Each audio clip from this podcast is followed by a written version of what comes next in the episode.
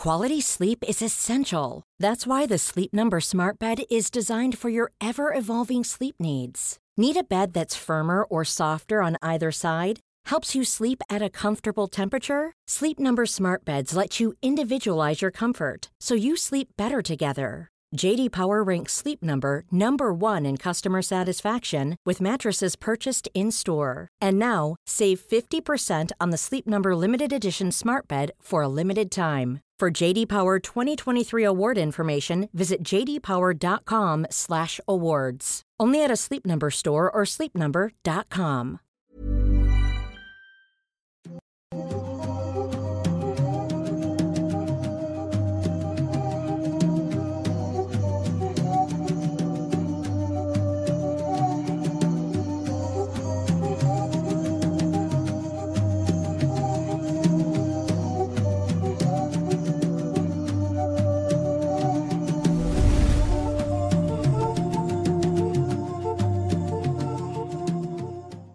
Hola, ¿qué tal? Sean bienvenidos a un nuevo episodio completamente en vivo a través de YouTube de Noctámbulos Podcast, el episodio número 152 o el segundo de nuestra segunda temporada, entre comillas. Sí. Como siempre, los saludo muy felizmente. Me presento por si alguien no me conoce, soy Kevin García o aquí conocido como Masketman y estoy con mi amigo y compañero Emanuel Morales, Nightcrawler. ¿Cómo estás, Emma? Hola, muy bien, pues muy contento. Se me pasó rapidísimo esta semana, ¿eh? A mí sentí también. que, sentí que Sentí fue que fue viernes, viernes de nuevo. Sí, Está sí, muy sí. chido. La verdad estoy muy contento de estar aquí con ustedes, de estar aquí para platicar de temas bien interesantes. Pero antes, como siempre, vienen los, los avisos parroquiales, ¿no? De Correcto. los que hacemos cada domingo, aunque Mira, es viernes. Justo lo dijiste bien, parroquiales. Si en la misa los hacen, Sí. que es para tu salvación, que no puedas esperar que nosotros la hagamos para Aquí tu que es diversión. para tu perdición, sí. Y vamos a, para tu condena eterna. Y primero, pues agradecer a los mods que andan por ahí ayudándonos a que todo esté en orden. Eh, veo que están llegando ya los superchats. Muchas Gracias, gracias. muchas Recuerden gracias. que vamos a estar leyendo sus superchats en medio de cada tema, son dos temas. Y en medio de, de cada tema y también al final estaremos leyendo absolutamente todos los superchats que lleguen, así que los pueden enviar durante la durante toda la transmisión y los vamos a leer, no se preocupen. Igualmente vamos a leer sus tweets con el hashtag Noctámbulos Podcast, vamos a estar leyendo, ¿cómo se dice ahora? Que ya no es, ya no es Twitter, Po- Post, sus posts lo en hicieron X. bien, lo hicieron bien, este, como, o sea, X, o sea. Pues ajá. sí, sí. Bueno, no, me sus- refería, y quiere decir como bien eh, genérico. Sí, De demasiado que ya antes genérico. eran tweets, ahora ya son post como en cualquier otro. Bueno, sus posts en, en X vamos a estar leyendo con el hashtag Noctámbulos Podcast. Correcto. Y pues igualmente vamos a estar leyendo algunos comentarios de que nos dejen por acá en el chat y todo eso. Sí, y también, como siempre, eh, parte de los anuncios, ya saben, les invitamos a que nos sigan a través de redes sociales, donde nos pueden encontrar como señor Emanuel, A mí en todos lados como arroba Emanuel-Night. A mí como arroba Kevin Masketman, al canal como arroba Mundo Creepy Oficial o Creepy Mundo en X, y también les recordamos que tenemos a la venta nuestros, eh, nuestra mercancía, que es la merch que tenemos puesta, en negropasión.com, todos los enlaces Sí. en la descripción, y también Hoy nos libro. vestimos igual, no quiere decir que es el único diseño, hay más diseños, Hay más pero nos vestimos igual. Y ahí lo pueden revisar en negropasión.com, enlaces en la descripción. Igualmente enlaces en la descripción para comprar nuestro libro, Estoy muerto y sigo gritando, que por ahí nos siguen llegando stories de gente que lo está comprando y, Y eso. nos sigue llegando gente preguntando de qué trata. Son Es cierto. 16 historias escritas por nosotros. Es terror, es una antología y son cuentos que nosotros escribimos prácticamente. Hay de todo tipo, de horror cósmico, asesinos, paranormal, de cualquier tipo que se imaginen. Seguro van a encontrar algo que les guste en este librito que hicimos con mucho amor. Y ya como un último anuncio, les recordamos que se unan a nuestros grupos en Facebook, Noctámbulos Podcast. Ahí está disponible, pues, un montón de cosas como memes y todo eso, conversaciones. Si tienen preguntas sobre el podcast, lo que quieran. Y si tienen preguntas más generales o posts más generales sobre Mundo Creepy, está el grupo de los habitantes de Mundo Creepy, también ahí en Facebook, para que se unan. Y recuerden, nunca confíen en nadie, como en Emanuel que dijo que era el último aviso, porque en realidad el último aviso es recordarles que el próximo cierto. 3 de febrero vamos a estar en la ciudad de Querétaro, ciudad donde actualmente radicamos, y vamos a estar ahí en la presentación del libro eh, El ego de las hormigas, pero también de nuestro libro Estoy muerto y sigo gritando. La entrada es completamente libre, no tienen que comprar un libro para entrar, ni para que les hagamos la firma o nos tomemos una foto. Pueden ir nada más a ver la presentación, disfrutar el momento y tomarnos una foto. Como siempre les hemos dicho, nadie se va sin su foto, nadie se va sin su firma. Y si ustedes desean comprar nuestro libro o el libro de El ego de las hormigas que también se va a presentar, pues con mucho gusto. Y si no, pues igual no pasa nada. Así es, para los que nos preguntaban, ¿para cuándo Querétaro? Pues 3 de febrero. Pues ya. Sí. la próxima semana. Ahí nos vemos la próxima semana por allá. Y pues ahora sí, Ahora sí, con eso, Ya comenzamos, recuerden, gente que está en vivo en YouTube en el chat, recuerden no spamear mucho los emojis, háganle caso a los mods, que para eso están para ayudarnos a que el chat esté todo bonito y la plática sea amena. También recuerden que obviamente vamos a leer primero los superchats, porque es lógico que vamos a leer primero a la gente que nos está dando algo de su dinero y también los tweets, pero vamos a leer también en algunas partes del programa los comentarios que nos dejan en vivo, así que no se me desesperen chat bonito que también les estamos poniendo atención y por último ahora sí, gracias también a los que nos escuchan nada más a través de plataformas de podcast como Spotify, como Amazon Music, Sí. como Apple Podcast, como Deezer o cualquier otra más en la que nos estén pirateando. Muchas gracias Sí. por el apoyo, denle ahí follow, compártanlo con amigos para que llegue a más gente y esta comunidad crezca más. Y con eso pasamos al primer tema del día de hoy, el tema que está en la miniatura de este episodio. Así es. Y que también viene ahí en el título, que es ¿cuál, Emanuel? Bueno, hoy les voy a hablar de algo que primero les voy a dar un antecedente de cómo llegué a esto. Porque la semana pasada surgió una polémica, no vamos a hablar de eso, simplemente es un ejemplo de cómo llegué a este tema. Eh, surgió una polémica de una chica colombiana que dijo haber trabajado en un estudio Ghibli. Yo creo que la mayoría aquí conocen la historia. Si no la conocen, la resumo muy, muy, muy rápido. ¿La resumes así nomás? Así nomás, sí, sí. Sí. Iba a ser la voz. Iba a ser la voz, pero no se me ocurrió la frase. Entiendo, Este, bueno, los voy a resumir muy muy rápido la historia. Básicamente, esta chica mintió diciendo que había trabajado para Estudio Ghibli, que había hecho ilustraciones a mano, más de no sé cuántos Eh, fotogramas. 25 mil fotogramas. Algo que, imposible y bastante que habían calculado que había hecho varias cifras, pero habían calculado que por las cifras que decía había hecho más o menos 30 a 35 minutos de la película De ella toda la sola, película. cosa que nadie puede hacer. y que no se hace de esa forma. Si Y- bien la no. animación eh, de Ghibli sigue siendo a mano o artesanal, digamos, no es como que dibujan cada frame por completo a mano, sino que se utiliza. Bueno, hay, hay toda una técnica que, que a pesar de ser artesanal no se hace de esa No forma. funciona así. Ni mucho menos envía por paquetería lo- los fotogramas, ¿no? Hasta Japón. Pero bueno, el punto es que viendo la historia de esta chica, me puse a pensar en, en la mitomanía, que no sé si es el caso de ella, no sé si, si es un, un problema ya este, a ese nivel, digamos. Clínico de- sería. Algo clínico ya psiquiátrico. ah, al nivel de mitomanía o si simplemente es una mentira que, se, que escaló demasiado y se le fue de las manos. Y eso me llevó a preguntarme hasta dónde habrá llegado alguien con tal de seguir con una mentira. Ok. Y me puse a investigar al respecto. Puedo antes de, o sea, ya sé que la gente me va a odiar porque ya quieren escuchar el tema, pero ¿tú qué es lo más lejos que has llegado por una mentira? Y justamente iba a preguntar sobre eso. ¿Hasta Ah, dónde? perdón. Así inicia el tema. ¿Hasta dónde serías capaz de llegar para mantener una mentira? De hecho, aquí aprovecho para hacer una pequeña dinámica y que nos digan ahí en, en Twitter, bueno, en, en X, con el hashtag Noctámbulos Podcast, ¿hasta dónde han llegado ustedes por una mentira? Va. Porque también eso es algo que quiero comentar, porque nos podemos subir a un pedestal moral de, de las mentiras, pero creo que todos hemos mentido alguna Todos, vez. Sí. Entonces, lo más lejos que he llegado, no lo recuerdo, o sea, sé que sí lo he hecho, pero no recuerdo algo así súper puntual. Probablemente tendría que ver con cosas de la escuela, como no llevar un trabajo y decir que, que llovió y luego, no sé, o sea, probablemente por Cosas ahí así vaya. más, más sencillas. No sé, ¿tú tienes algo, una Pues anécdota? no es nada muy grave, pero eh, cuando estaba empezando la secundaria. Había una vecina de ahí, de unas cuantas casas de donde yo vivía, que pues me gustaba, o sea, era una, una, una chica que me llamaba la atención. Y yo le comenté a mis papás, porque como ya les he platicado en varias ocasiones, yo tengo mucha confianza, bueno, tenía mucha confianza en ese época con mis papás, les contaba todo. Y les platiqué, entonces ellos me estaban alentando mucho, pues háblale, dile a tu novia, anímate. Pero yo estaba justo entrando a esa etapa de la vida donde te odias a ti mismo, así de que dices, no, es que soy horrible. Y luego si vieras una foto de ti a los 29 dirías, no, soy hermoso Claro. ya no seré hermoso, entonces soy hermoso ahorita. Pero bueno, el punto para hacer, no hacerlo muy largo es que yo les dije que sí lo iba a intentar. Y fui, caminé y luego dije, no, no puedo, me regresé. y, cuando, y cuando regresé me dijeron que qué había pasado. Y me dio tanta Ah, pena que les dije, pena. sí, sí le dije. Y me dijo que no. Ah, qué Ah, mal. Bueno, al menos no dijiste, me dijo que sí. espera, espera, hay más.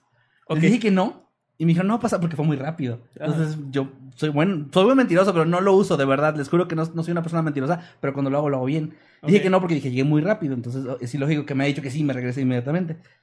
Les dije que no. Y fue como que no te preocupes, pues no pasa nada. Y no sé por qué al día siguiente dije, no, es que no manches. eh, o sea, debo intentarlo, es que... Y ella y, yo a veces caminábamos de regreso de la secundaria juntos, o sea, iba en otro salón, pero nos encontrábamos y caminábamos juntos. Y dije, le, le voy a decir hoy. Y estuve así, güey, de decirle, o sea, le dije de que, oye, te quiero preguntar algo, pero no le dije qué.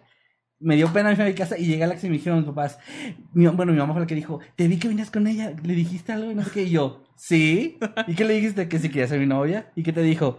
Que sí. No. Y güey, me inventé una novia y me inventé una novia por pena, güey. por pena de no decirles a mis papás que no tuve el valor suficiente para realmente, nunca me rechazó, simplemente no me declaré. Claro.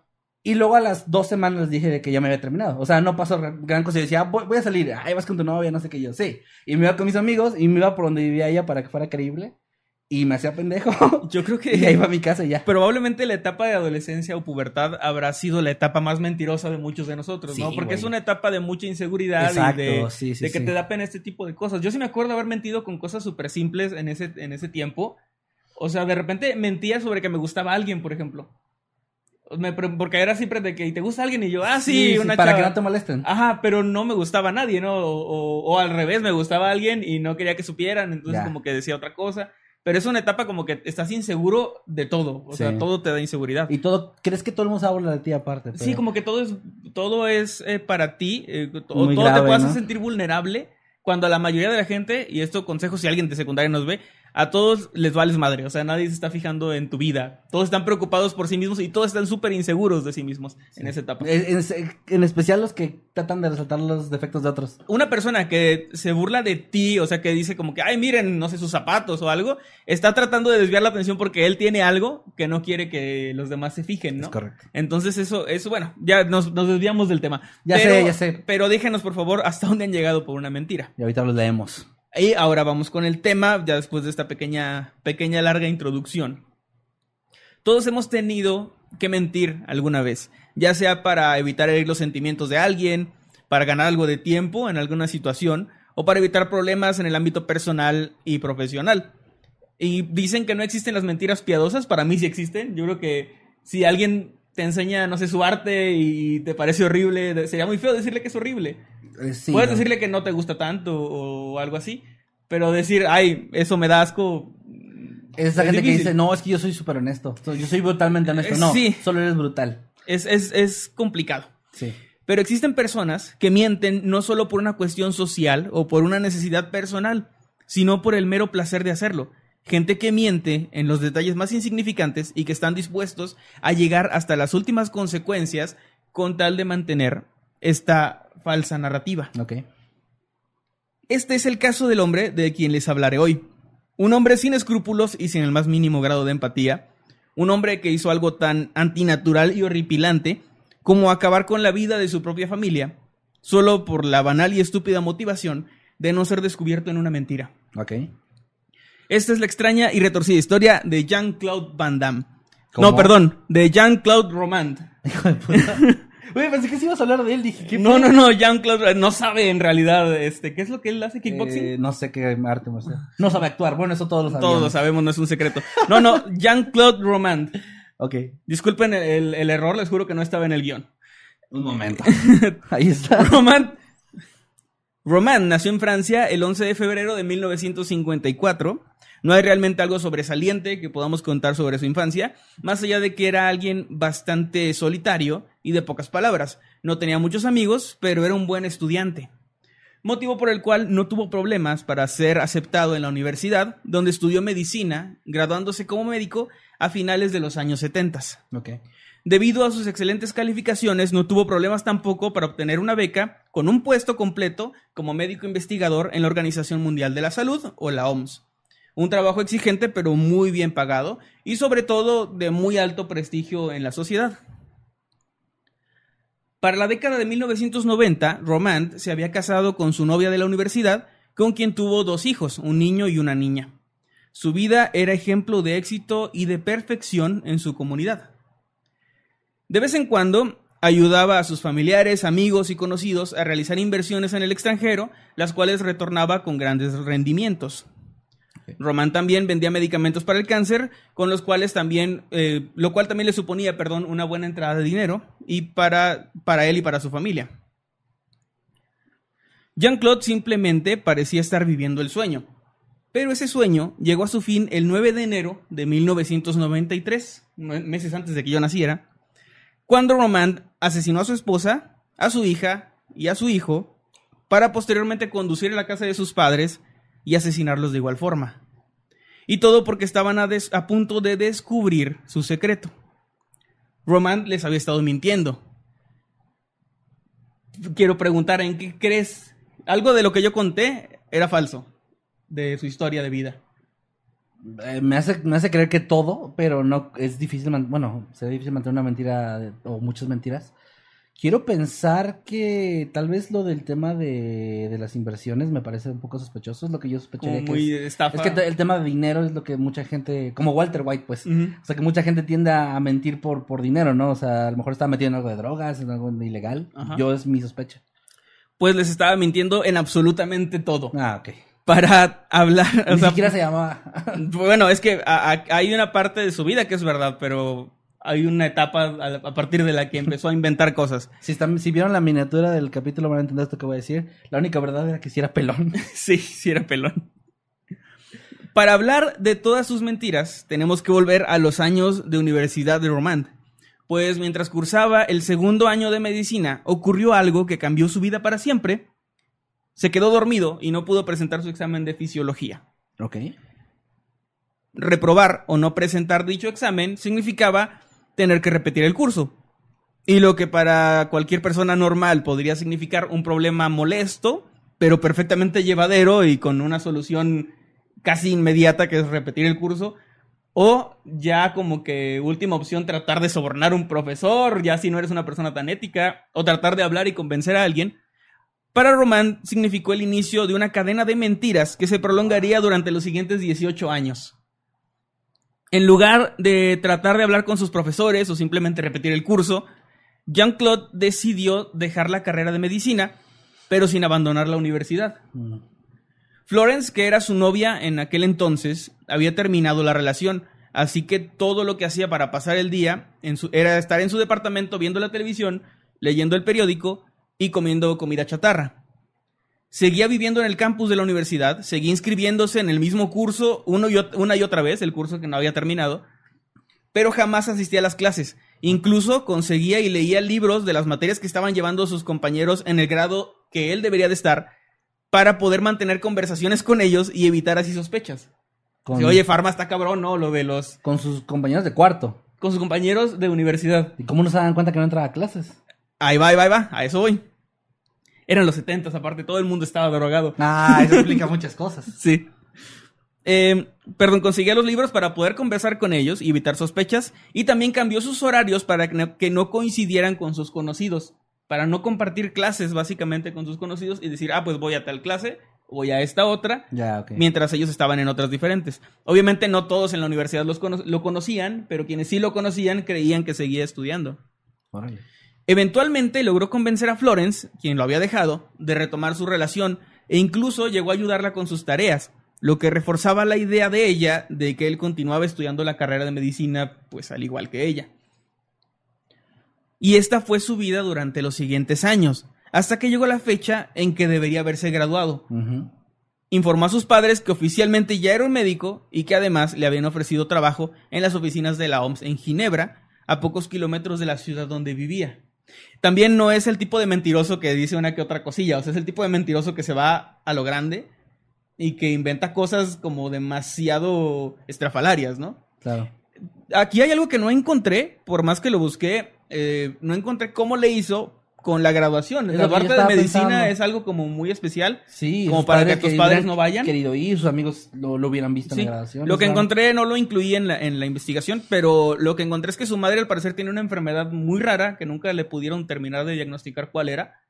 Y que él de niño solía como preocuparse mucho por eso, lo que probablemente lo motivó a, a ser médico, pero tampoco encontré exactamente cuáles eran los síntomas, así que puede ser, esto es especulación mía, que tal vez su mamá no podía como salir de la casa como tal o- o moverse, lo que explicaría por qué no fueron a su graduación.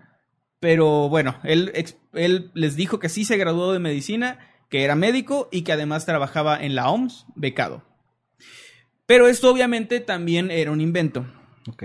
Jean-Claude no tenía trabajo y de hecho jamás podría conseguir uno como médico porque no tenía terminada la carrera, no había, no, no, no tenía ni siquiera las, los conocimientos, había cursado solamente los dos primeros años. Aún así, nadie a su alrededor sospechaba absolutamente nadie. Nada, perdón. Se casó con Florence en 1984 y para el 85 nació Caroline, su primera hija, y en el 87 Anthony, el segundo hijo de la pareja, llegaría al mundo. Pero se estarán preguntando, al igual que yo lo hice, ¿cómo Romand hizo para mantener a una familia y no levantar sospechas de nada si ni siquiera tenía trabajo? Porque este tipo ni siquiera era como que en realidad vendo hot dogs o en realidad hago comisiones en Twitter. O sea, no, el tipo no hacía, no hacía nada. Ok, o sea, esa era mi teoría, que trabajaba de otra cosa y mentía. Pues no. Cada mañana salía de su casa, conducía hasta Ginebra, donde estacionaba su auto en el estacionamiento de la OMS, y luego se iba a caminar por el bosque para comer su almuerzo, dormía un rato en su auto, iba a bares, paseaba por, paseaba por las calles, leyendo folletos y publicaciones de la OMS por si tenía que dar algún detalle o por si tenía que dar algún tipo de, explicación de, ah, sí, hoy vimos tal cosa, mi amor, ¿no? Y además, eh, solo, además de eso no hacía nada, solo esperaba la hora para volver a su casa. En, en algunas ocasiones se ausentaba por días como con la excusa de que tenía que salir a, a dar conferencias, salir, perdón, a dar conferencias a distintas ciudades, pero en todo ese tiempo no hacía absolutamente nada de provecho. Y esto es algo que también me llama la atención porque no es como que él tuviera alguna pasión en la vida u otra cosa que quisiera hacer. Simplemente no hacía lo que decía que hacía, pero no hacía ninguna otra cosa. No era ni siquiera alguien asido a algún deporte o algo que en lo que entretenerse. Escribir una novela, no sé, no hacía nada. Su vida era todos los días no hacer nada y fingir que hacía mucho. Ok. Roman también vendía supuestos hijo de su puta madre, medicamentos contra el cáncer en fase de prueba de la OMS, los, por los cuales cobraba grandes cantidades de dinero, pero obviamente estos medicamentos eran falsos, no tenían nada, era, no sé con qué los hacía, pero, o dónde los conseguía. ¿Y a quién los vendía? Eh, pues se los vendía a personas, o sea, yo soy un doctor de la OMS, tengo medicamento en fase de prueba por si lo quieres. Ok, o sea, ¿a eso se dedicaba? Eh, sí, gente con pacientes con cáncer les, les vendía medicamentos súper caros. Yo creo que ese es el punto, el punto de quiebre para cualquier persona normal. O sea, creo que a lo mejor sí. Puedo creer que a alguien se le vaya una mentira haciendo tan grande como una bola de nieve que ya no sepa cómo detenerlo y que pueda ser un problema de mitomanía.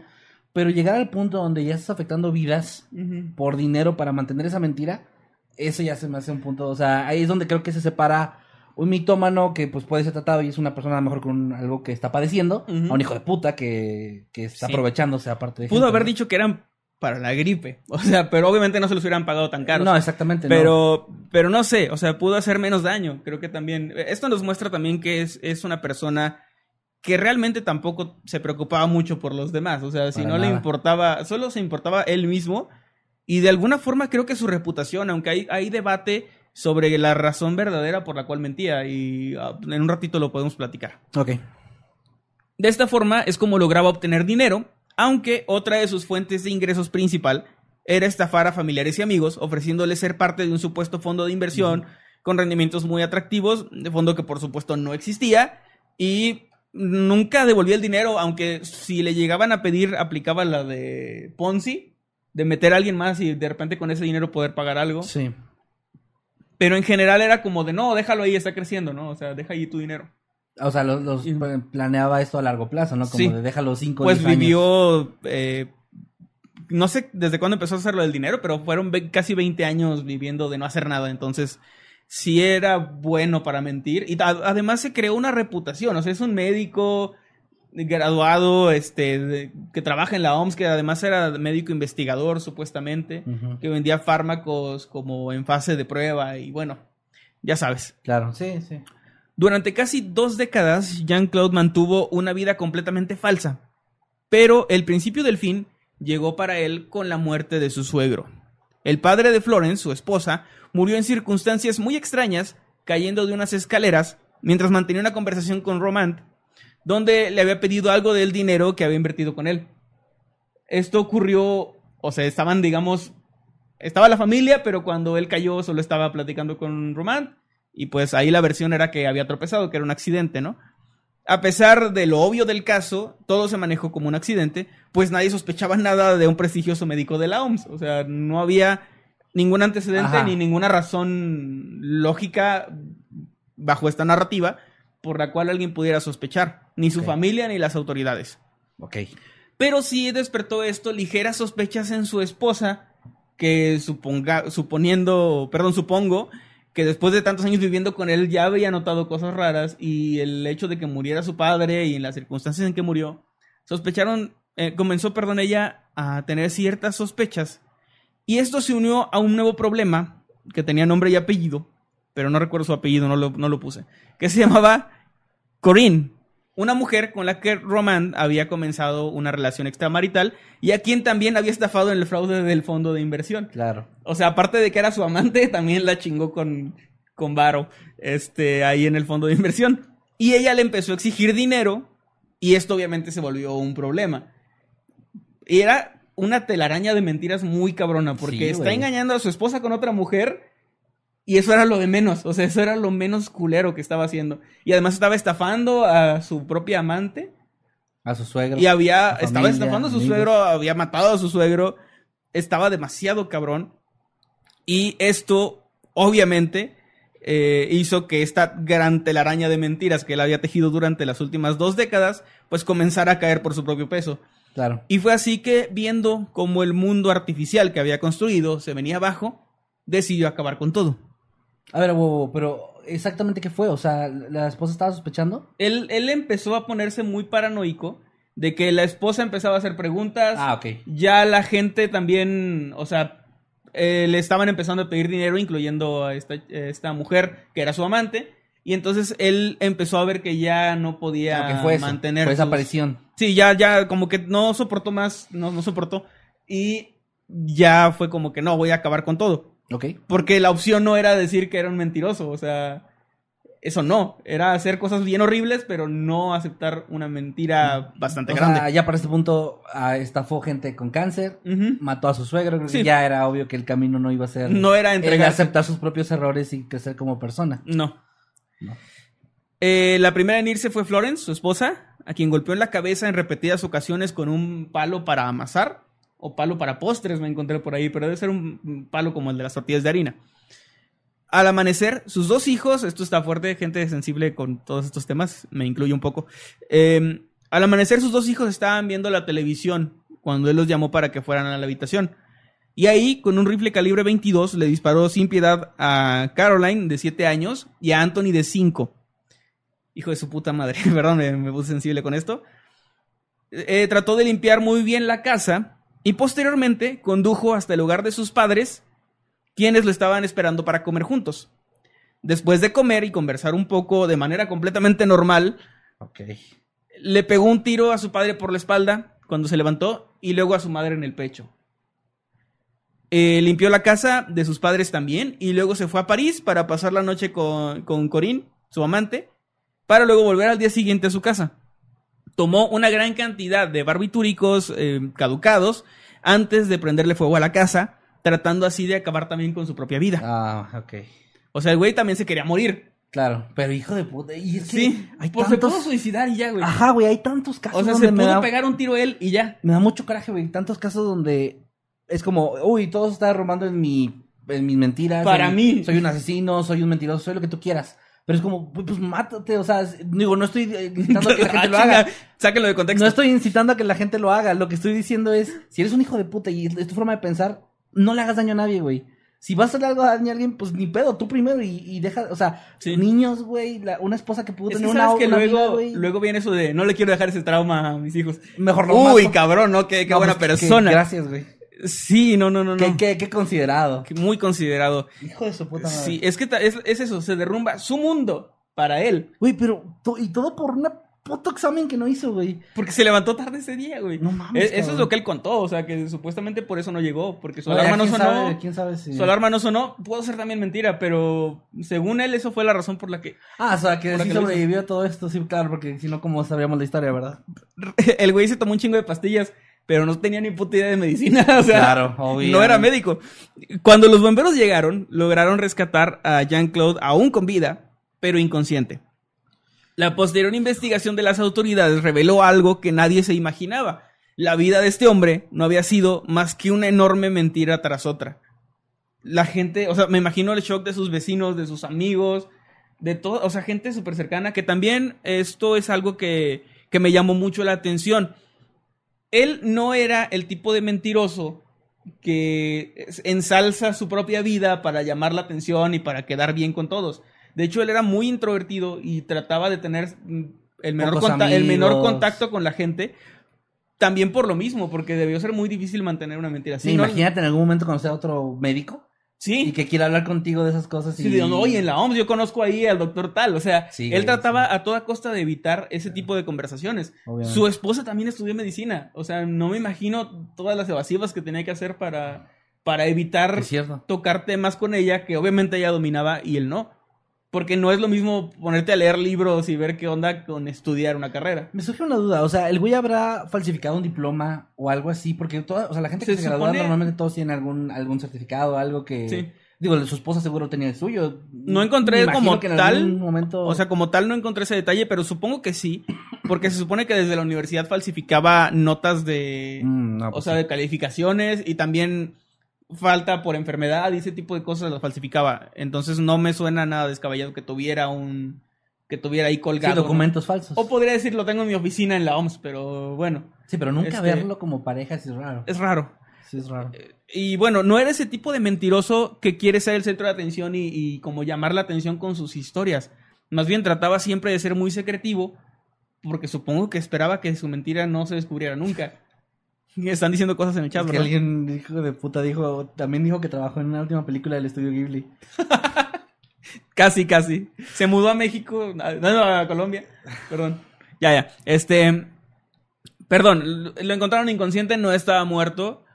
Y también descubrieron las autoridades, pues, simplemente buscándolo en base de datos con su nombre y eso, pues vieron que no era médico, que no tenía, no había registros de él en ningún trabajo. Claro. Nunca, o sea, nunca trabajó en nada el güey. Este, y también, obviamente, encontraron los cuerpos de sus hijos con balas. Que por cierto, ¿qué hizo con eso? ¿Los quería incinerar? Sí, o sea, pues los, los... Es que dijiste ¿Qué- limpió, pero no enterró, no los enterró. No, no, limpió como el- la escena en el momento, pero los cuerpos los dejó en la casa. Ah, ok. Y pues su idea era, era quemarlos, que no sé cómo, o sea, supongo que sí habrá logrado quemarlos, tal vez no, no incinerarlos, pero sí probablemente se dañaron bastante. Y la casa de sus padres no estaba incendiada, pero también encontraron sus cuerpos con Ahí. balazos y todo. Entonces, em, Qué raro. al principio, de hecho, por la reputación que él tenía y todo, pensaban que era un ataque a la familia. O sea, que habían atacado a su familia, a él y a su familia y a los, pa- y a los padres. Pero ya cuando él, a él lo revisaron y vieron lo que estaba en su sistema, que no tenía heridas, no había marcas defensivas, no había nada. Aparte, Se dieron de cuenta- disparar armas siempre te deja Sí, todo, todo el peritaje pues arrojó lo obvio, que él había sido el, el que lo hizo. Sí. Una vez que despertó en el hospital no le quedó más remedio que confesarlo todo. Según declaró, el motivo por el cual había asesinado a toda su familia era para evitarles la pena de saber la verdad, pues no podrían soportarlo. Pobrecita, pobrecita familia. No, pues, gracias, güey. Y estando en prisión, declaró lo siguiente, que se me hace de lo más hijo de puta que puede decir alguien. Nunca he sido tan libre. Nunca la vida fue tan bella. Soy un asesino. Tengo la imagen más baja que puede existir en la sociedad, pero esto es más fácil que soportar los 20 años de mentiras de antes. Cuando uno está metido en ese engranaje de no querer defraudar, la primera mentira lleva a otra y es otra un, y es toda una vida, perdón. Y cuanto más avanzaba la mentira, más dura era, más duro era revelarla. perdón. Wow. O sea, su lógica era Sí, sí, sí. que, se que sentía- la, la víctima soy yo, o sea, pobre de mí que tengo que soportar mis mentiras, ¿no? Wow, qué hijo de puta. Que de- sí, o sea, sí debió ser bien cabrón y bien difícil aguantar eso, pero no es como que eso te justifique. ¿No hubo algún nada. diagnóstico psicológico? Este güey tenía. A eso, a eso voy. Ok. Em, Porque digo, Le- ya lo normal que- no era. Leí que lo que le, le diagnosticaron era el, el trastorno de. O sea, lo que es mitomanía, pero tiene el, el nombre. Es que no lo, no lo anoté aquí, discúlpenme. Ok. Pero de- decía que era un, un trastorno narcisista también. Pero también había gente que estaba como en desacuerdo con eso, por lo que les comenté, de que él no trataba de ser el centro de atención ni de llamar la atención. Y lo ponían más como un trastorno esquizoide de la personalidad, algo así decía. Este, disculpen que no lo, que no lo, no lo anoté, pero Pero se supone que el diagnóstico oficial era lo de narcisismo y pues la mitomanía, ¿no? Ok. Jean-Claude Roman fue sentenciado a cadena perpetua por sus crímenes y fue liberado en Ah. junio del 2019. Tras su liberación ya estaba pelón, así que aprovechó para ponerse todo espiritual y eh, se recluyó en una abadía bene- benedictina del siglo XI, donde permaneció hasta el 2021. Salió en 2021 de ahí y actualmente se desconoce qué pasó con él. Wow. Y quisiera decirles que hay un final más cabrón o una escena post créditos o que alguien se lo papeó, pero no, este, ese es el final. Lo Seguro- papearon, lo papearon en Twitter una Ha de vez. sonar bien sabroso darle un zape en esa pelona.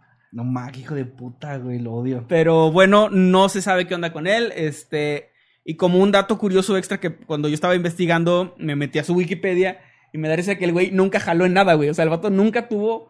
Antes no. un- no. Entonces, en profesión, viene asesino relámpago. Esa es su, esa es su profesión, según Wikipedia, porque el güey nunca tuvo un trabajo, nunca tuvo un jale, nunca tuvo un laburo. Es que no es una profesión, pero es un. Pues sí, pero su profesión era au, au, au, era asesino relámpago, que asesino relámpago, si se lo preguntan, es alguien que mata mucha gente, En un... pero en un periodo muy corto de tiempo, que es lo que él hizo, básicamente. Y con esto, este final súper agridulce, que espero que tú nos traigas algo bonito para sentirnos mejor, Puta termina la historia de Jean-Claude No Van Damme, No. Ay, lo odio, güey. Bueno, es un gran tema. O sea, obviamente es el muy- Juan Claudio. Obviamente es un tema horrible, pero en el sentido de lo que pasó. Obviamente más porque están involucrados niños y todo esto, pero... Ay, sí, güey, esa lo- parte Lo sí. odié, güey, lo odié a este hijo de puta. Eh, pero buen tema, Manuel, buen tema. Y la verdad es que sí está muy fuerte, o sea, ya fuera de los... eh, la parte que tratamos de hacer un poco más relajado todo esto, sí está muy cabrón pensar cómo una persona con una mentira pequeña puede llegar a ese nivel. O sea, Sí. tener toda una vida llena de mentiras que termine además en la muerte de tus seres cercanos por, por, por tratar de defender esa parte, ¿no? O sea, pues, yo creo que hay gente que a lo mejor, y ahorita lo dije como un ejemplo, pero la serie de, de Breaking Bad pues tiene este tipo de premisa que pareciera como un ficción y realmente creo que eso está peor lo que hizo este cabrón. Está más cabrón, O sea, es todavía peor. O sea, O sea, creo que Walter no hubiera matado a su familia con tal de que no lo descubrieran. no, no creo que no, yo, yo creo que no. Y sí está, está muy fuerte, o sea, es un tema muy delicado. Obviamente también imagino que este tipo de temas traen un montón de inseguridad a gente, porque pues te preguntas con quién estás viviendo, ¿no? O sea, si la vida que llevas con alguien es una mentira tan grande, o sea, o puede llegar a ser una mentira tan grande. Sí, Como todos sea- los días tu esposa, tu esposo salen a trabajar, que no sea esa la verdad. Y pobre de, de Clementine, ¿era? Era Florence. la- Ah, Florence. Clement, me inventé Clementine. No, te lo inventaste Este, totalmente. Florence, Florence, perdón. De Florence, porque, o sea, en cuanto apenas estaba empezando a darse cuenta de las cosas, acabaron con su vida y no pudo tener una vida Tam- digna. También de- ella, ella había terminado con él. O sea, pudo tener, encontrar una persona buena y tener una vida. Esa es una buena. gran lección de vida, güey. O sea, si ves algo que no funciona con tu pareja, ya no le sigas. Sí. En serio, o sea, por algo es. La vida, Pues así que por sí. eso las cosas se acomodan como se acomodan. Neta. Y pues sí, volvió, decidió, o sea, siento que sí es como maldito el día en que decidió volver con él, ¿no? Sí, sí, desencadenó algo horrible. Obviamente no es culpa de ella. No, no, claro que no. Obviamente no es culpa de ella, pero pues sí. Bueno, eh, pues gran tema en el sentido que creo que se sobreentiende a cuál me refiero. Vamos a, antes de pasar al segundo tema, el tema que les preparé yo el día de hoy, vamos a pasar a leer un poco de los comentarios del chat porque justo están hablando del tema, está fresco, entonces hay que aprovechar. Eh, pero primero los super chats que nos han estado mandando y ahorita después ya de eso los tweets también en el hashtag Noctambulos Podcast. Eh, déjenme buscar aquí los, los superchats que han mandado. Por ejemplo, Josué López que nos mandó cuatro mil pesos colombianos. Muchas gracias, Josué. Y fue el primer superchat del día de hoy. Que nos dice, hola, buenas noches, un saludo. Saludos, Josué, que estés muy bien. Un abrazo. También a Erika Román Rivera que nos mandó 10 dólares. Gracias, Erika. Y dice, a tres días de cumplir un año siguiendo la página de Mundo Creepy. Mira, un año. ¡Ey, wow. qué bien! Y esta es la primera vez que me uno al podcast. Saludos, chicos. Una boricua de Massachusetts. No, una boricua en Massachusetts. No Ey, saludos, O saludos. ¿sí puede ser una boricua de Massachusetts. Sí, sí se Si puede. tu sangre es boricua y tus papás son de ahí. Sí, sí se puede. Sí se Saludos. puede. Y pues un saludote, gracias por pasarte aquí en Octámbulos. Ojalá que estés disfrutando Saludos, del capítulo. También un gran saludo, me voy a acercar porque no veo bien. Sí. Un gran saludo a, Ojer- a Ojeda RG, que nos deja su, su mensaje de membresía porque tiene 10 meses ya como miembro y dice, había olvidado que hoy había Octámbulos. Yo también. sí, a nosotros también se nos olvidó. También, este... De hecho, Manuel improvisó el tema. Fue toda una Sí, mentira. lo, no, lo acabo de inventar, o sea, así me salió.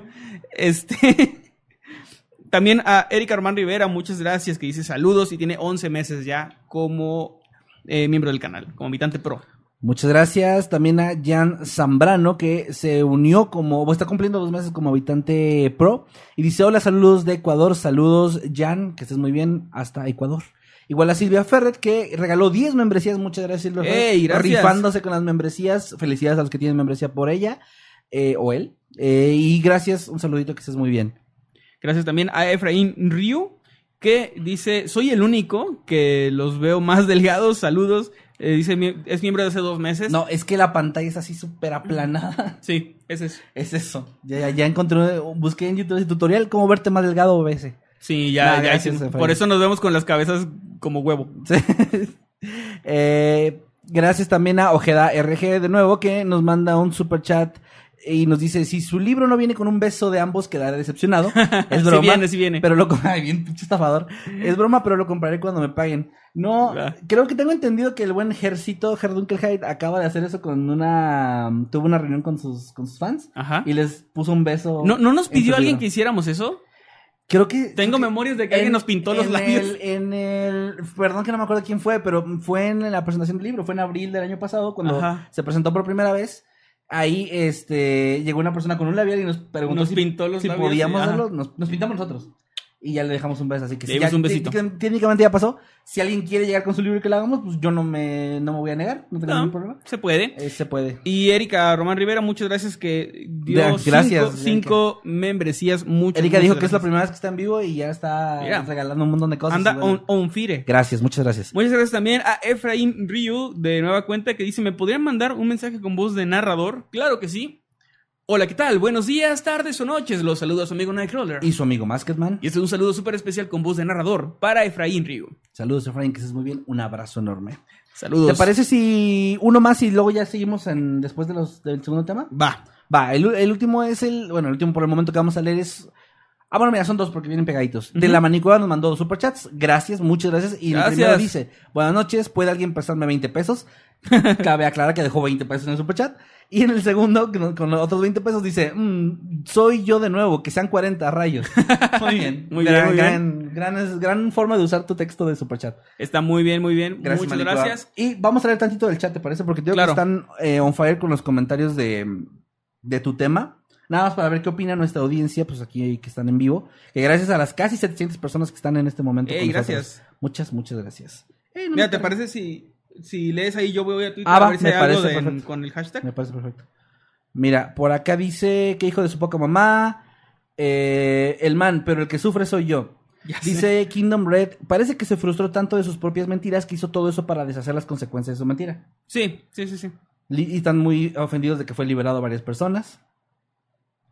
Eh, hablan de una película, no sé si a lo mejor hay una película basada en este caso, pero por ahí la mencionaron Elizabeth Serrano, gracias. Passage à l'acte, como está en francés, pero no. Passage l'acte. No sé, no sí, sé no, sé. Eh, también dice acá Kingdom, siempre los buenos vibras, los eco-friendly son las más malas personas. No sé si era Pero- buena, no, no dijiste que fuera buena vibra o eco-friendly, ¿no? No, no, se puso todo, todo místico cuando ya Ah, pero- estaba en la cárcel, pero, de la chingada. pero no. Vas. Acá el Zurito nos dice en, en X, con el hashtag notamos los podcasts. Pelón hijo de puta, ni chambear sabía. Por eso yo propongo que si alguien se lo encuentra en el futuro, aplique la D y manda un meme que no puedo leer. Ah, Ok. Pero Bueno, está, ahí está chéquenlo, bueno. ahí chéquenlo en el Ahí hashtag. chéquenlo, le voy a, le voy a dar este retweet. No le des retweet a eso, güey. Ya ni modo. Perdón, tengo algo de tos. Y gracias Emma, ahora estoy en mood. Mm. Y, perdón, Gray nos pone, gracias Emma, ahora estoy en mood y pone esta imagen. Muy bien, la imagen de Homero enojado La en de Homero- la cama para los que están en De. Homero enojado en la cama, sí. Por acá Jagger dice, jaja, bien, confiemos en que Kevin va a traer un tema con final feliz porque es muy su estilo. Exactamente. Sí. Ya saben que yo traigo puros temas buenos. Soy Jimmy se salió y ahora yo soy el que hace los temas graciosos y, y de buena vibra. Así es. La los y así. También por acá Ghost, nuestra mod, dice, siempre he dicho las cosas pequeñas a largo plazo hacen cosas grandes, bueno, para bien o para mal, ¿no? Bueno o malo. También dicen, por eso ahora piden la captura de pantalla de la cédula profesional en el registro de profesiones. Esa no me Eso la es sabía. muy bueno, sí. no me la es sabía, bueno. pero está muy bien. Jean-Claude estafador. Ni siquiera se le puede aplicar un mi primera chamba. No, no se puede.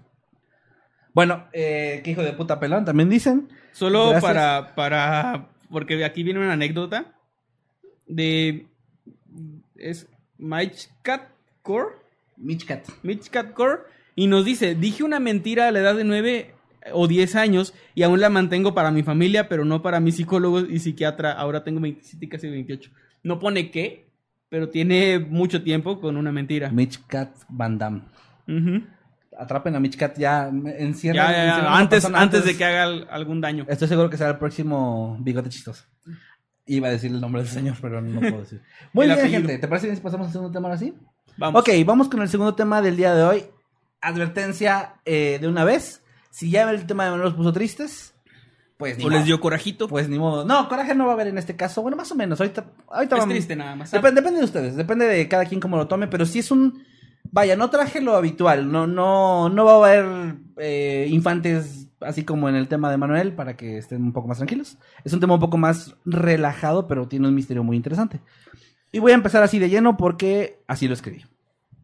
En Japón, específicamente en la prefectura de Hokkaido, disculpen de antemano todo lo que voy a pronunciar mal, se encuentra el Parque Nacional Daisetsusan, el más grande del país.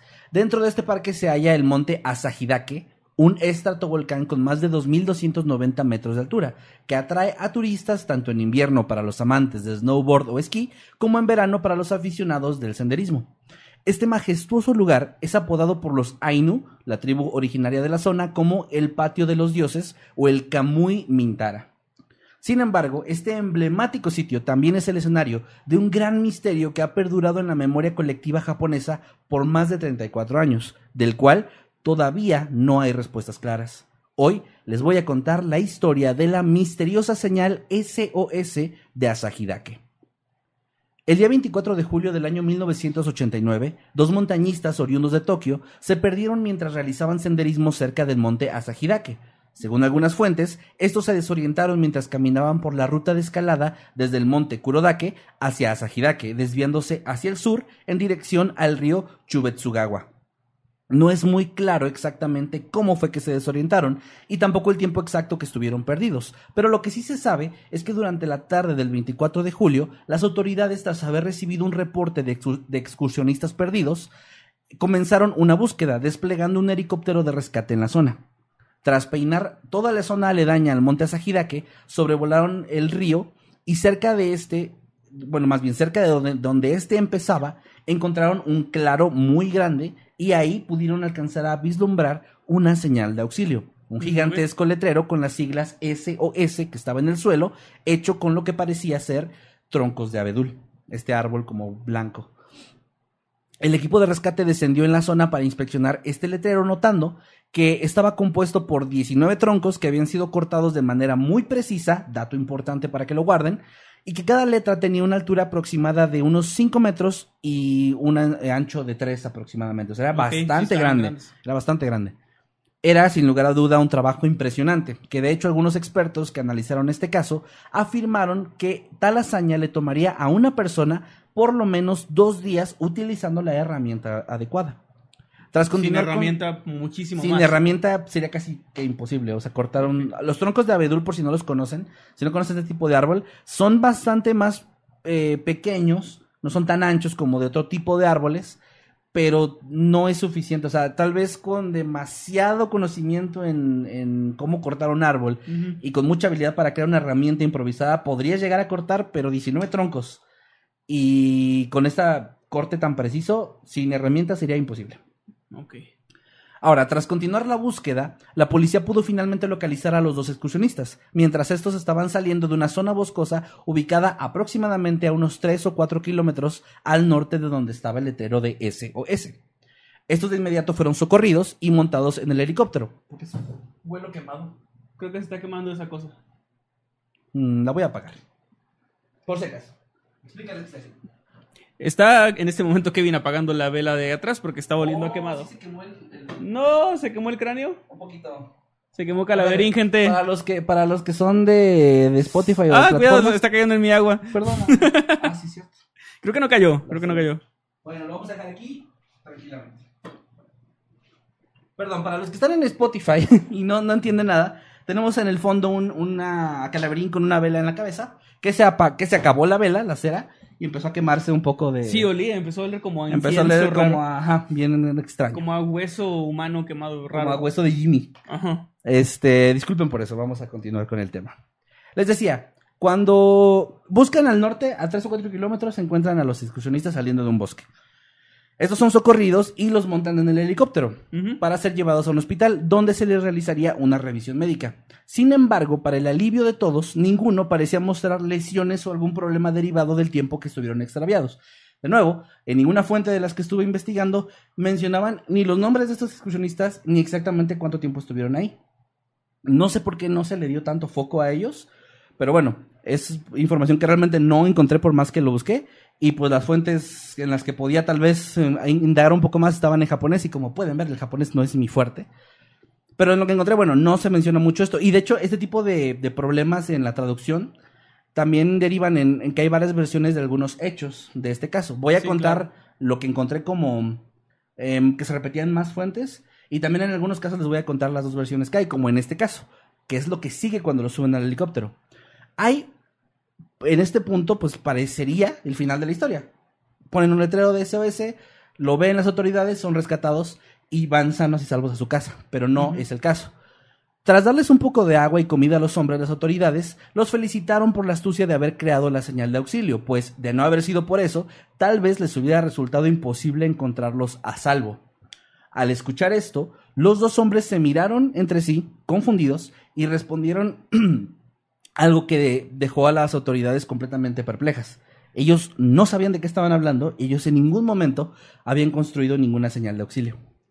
Según What? algunas fuentes, esta conversación tuvo lugar en el helicóptero momentos después de que los habían recogido. Y según esta, esta versión de los hechos, el helicóptero regresó a la zona donde estaba el letrero para que ellos lo vieran y ellos se quedaron completamente sorprendidos sin saber quién lo había hecho ni por qué estaba ahí y las autoridades simplemente los llevaron a un hospital. En la otra versión se dice que la conversación ya tuvo lugar en el hospital cuando ya habían sido atendidos y cuando ya estaban en una camilla recuperándose. Que obviamente no sufrieron ninguna herida grave ni nada, pero pues estaban un poco deshidratados, cansados, etcétera. No bueno, no- no el-. La historia en sí, o lo importante de la historia, es que ellos no hicieron esa señal. Sí, lo que no está claro es si realmente vieron el letrero en el helicóptero o no, pero ellos no lo hicieron. Eso es lo más clave de aquí. Ok. Ahora, sin importar cuál de las dos versiones sea la auténtica, lo importante, como dice Manuel, es qué significó esto para las autoridades. Si ninguno de ellos había creado el letrero, eso solo quería decir algo. Había una tercera, al menos, una tercera persona perdida en la zona y estaba pidiendo ayuda. Los dos montañistas, al parecer, simplemente habían tenido la enorme fortuna de encontrarse cerca de esta señal y de que el helicóptero se hubiera percatado de ella. Ahora, debido a que en la oscuridad de la noche ya se cernía, la policía de Hokkaido decidió acudir a la mañana del día siguiente, eh, eh, preparar un equipo de búsqueda y principalmente un equipo de búsqueda terrestre. Y al día siguiente partieron al lugar. El 25 de julio comenzó la segunda operación en la que las autoridades buscaron de manera exhaustiva en la zona circundante al letrero. Fue así como, tras un par de horas, encontraron algo bastante inquietante, que opacó por completo las esperanzas que tenían de, resca- de rescatar a un tercer excursionista. A varios metros de distancia del letrero había los fragmentos óseos dispersos, eh, bueno, había fragmentos óseos dispersos en varios lugares. Al recolectarlos era claro que formaban un solo esqueleto humano. Estos huesos tenían rastros de mordeduras de animales salvajes que posiblemente habitaban el bosque. Algunos de los huesos, de hecho, estaban rotos y según lo que se informaría más tarde, era muy probable que dichas fracturas, ubicadas en una de las piernas y en la parte superior del tronco, hubieran ocurrido cuando la persona estaba todavía con vida. Ah, qué dolor. Horrible. Ahora, en una zona separada del letrero de SOS aproximadamente a unos 100 metros de distancia, las autoridades hicieron otro hallazgo. Había un hueco en la tierra del tamaño justo para que un ser humano adulto pudiera caber dentro. De hecho, era claro que lo había hecho una persona. En su interior encontraron varias cosas. Un cráneo, una mochila con artículos de higiene personal como pasta de dientes, cepillo dental, toalla, jabón, Pero ¿para qué querría un cráneo eso? no sé. No, no, perdón. un cuaderno, dos cámaras, un par de tenis deportivos de hombre, un tripié y lo más destacado de esta historia, una licencia de conducir y una grabadora con cuatro cintas de cassette. Si La- yo fuera detective, ¿no? Pero ¿quién traería un cráneo aquí? Pinche Gorgory, güey. Ajá. Eh, la licencia le pertenecía a un hombre de 25 años llamado Kenji Iwamura. Este, según descubrió la policía más tarde, había sido de hecho reportado como desaparecido el 10 de julio del año 1984. Kenji se había hospedado en una posada donde le informó al dueño que planeaba hacer una excursión hacia Asahidake. Una, perdón, una semana después, cuando notaron que no se había presentado al trabajo, sus padres llamaron a las autoridades y estos realizaron una búsqueda por la zona donde no encontraron rastro alguno de Iwamura. Aquí, esto no lo agregué en mi investigación, pero sí lo encontré en un par de fuentes. Mencionaban que supuestamente cuando los padres fueron a, a- a- a hablar con las autoridades, estos dijeron que habían hecho la búsqueda, pero no había ningún registro ni nada de que la búsqueda se hubiera Mm. realizado de forma pertinente. Es decir, en el caso de los dos excursionistas, inmediatamente desplegaron un helicóptero. En el caso de, de Kenji, no. Hasta donde saben, no. Y de hecho, mm, por lo que encontré de este caso, es muy probable que los hubiera podido salvar si no hubiera sido por eso Sí. porque el claro donde estaba el letrero era muy grande y aparte era una zona que si bien sí estaba bastante distanciado del, del camino que se tiene que tomar de senderismo, el que ya está como un poco más conocido por los excursionistas, no era demasiado lejos como para que fuera imposible encontrarlos si hubieran hecho una búsqueda como en el caso de, estas Más dos personas, forma, ¿no? De nuevo, esto es algo que encontré en un par de fuentes, la mayoría no lo decían, así que lo, lo dejo como una nota más que, más que otra cosa.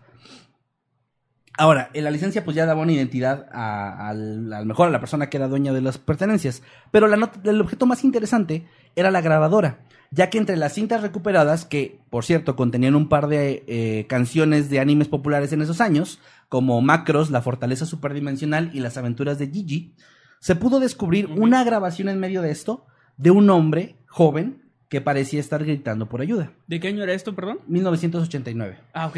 no- bueno, él no se perdió en el ubico. 84, Ya, pero ajá. pero no, 80. no, no ubico ninguna de esas. Mm, yo las tuve que googlear para ver el nombre porque venían en las fuentes venía el nombre original en japonés y la traducción Ah, en ya. inglés, que en inglés suelen traducir bien mal, entonces busqué la traducción que le dieron acá en Latinoamérica, para que sepan.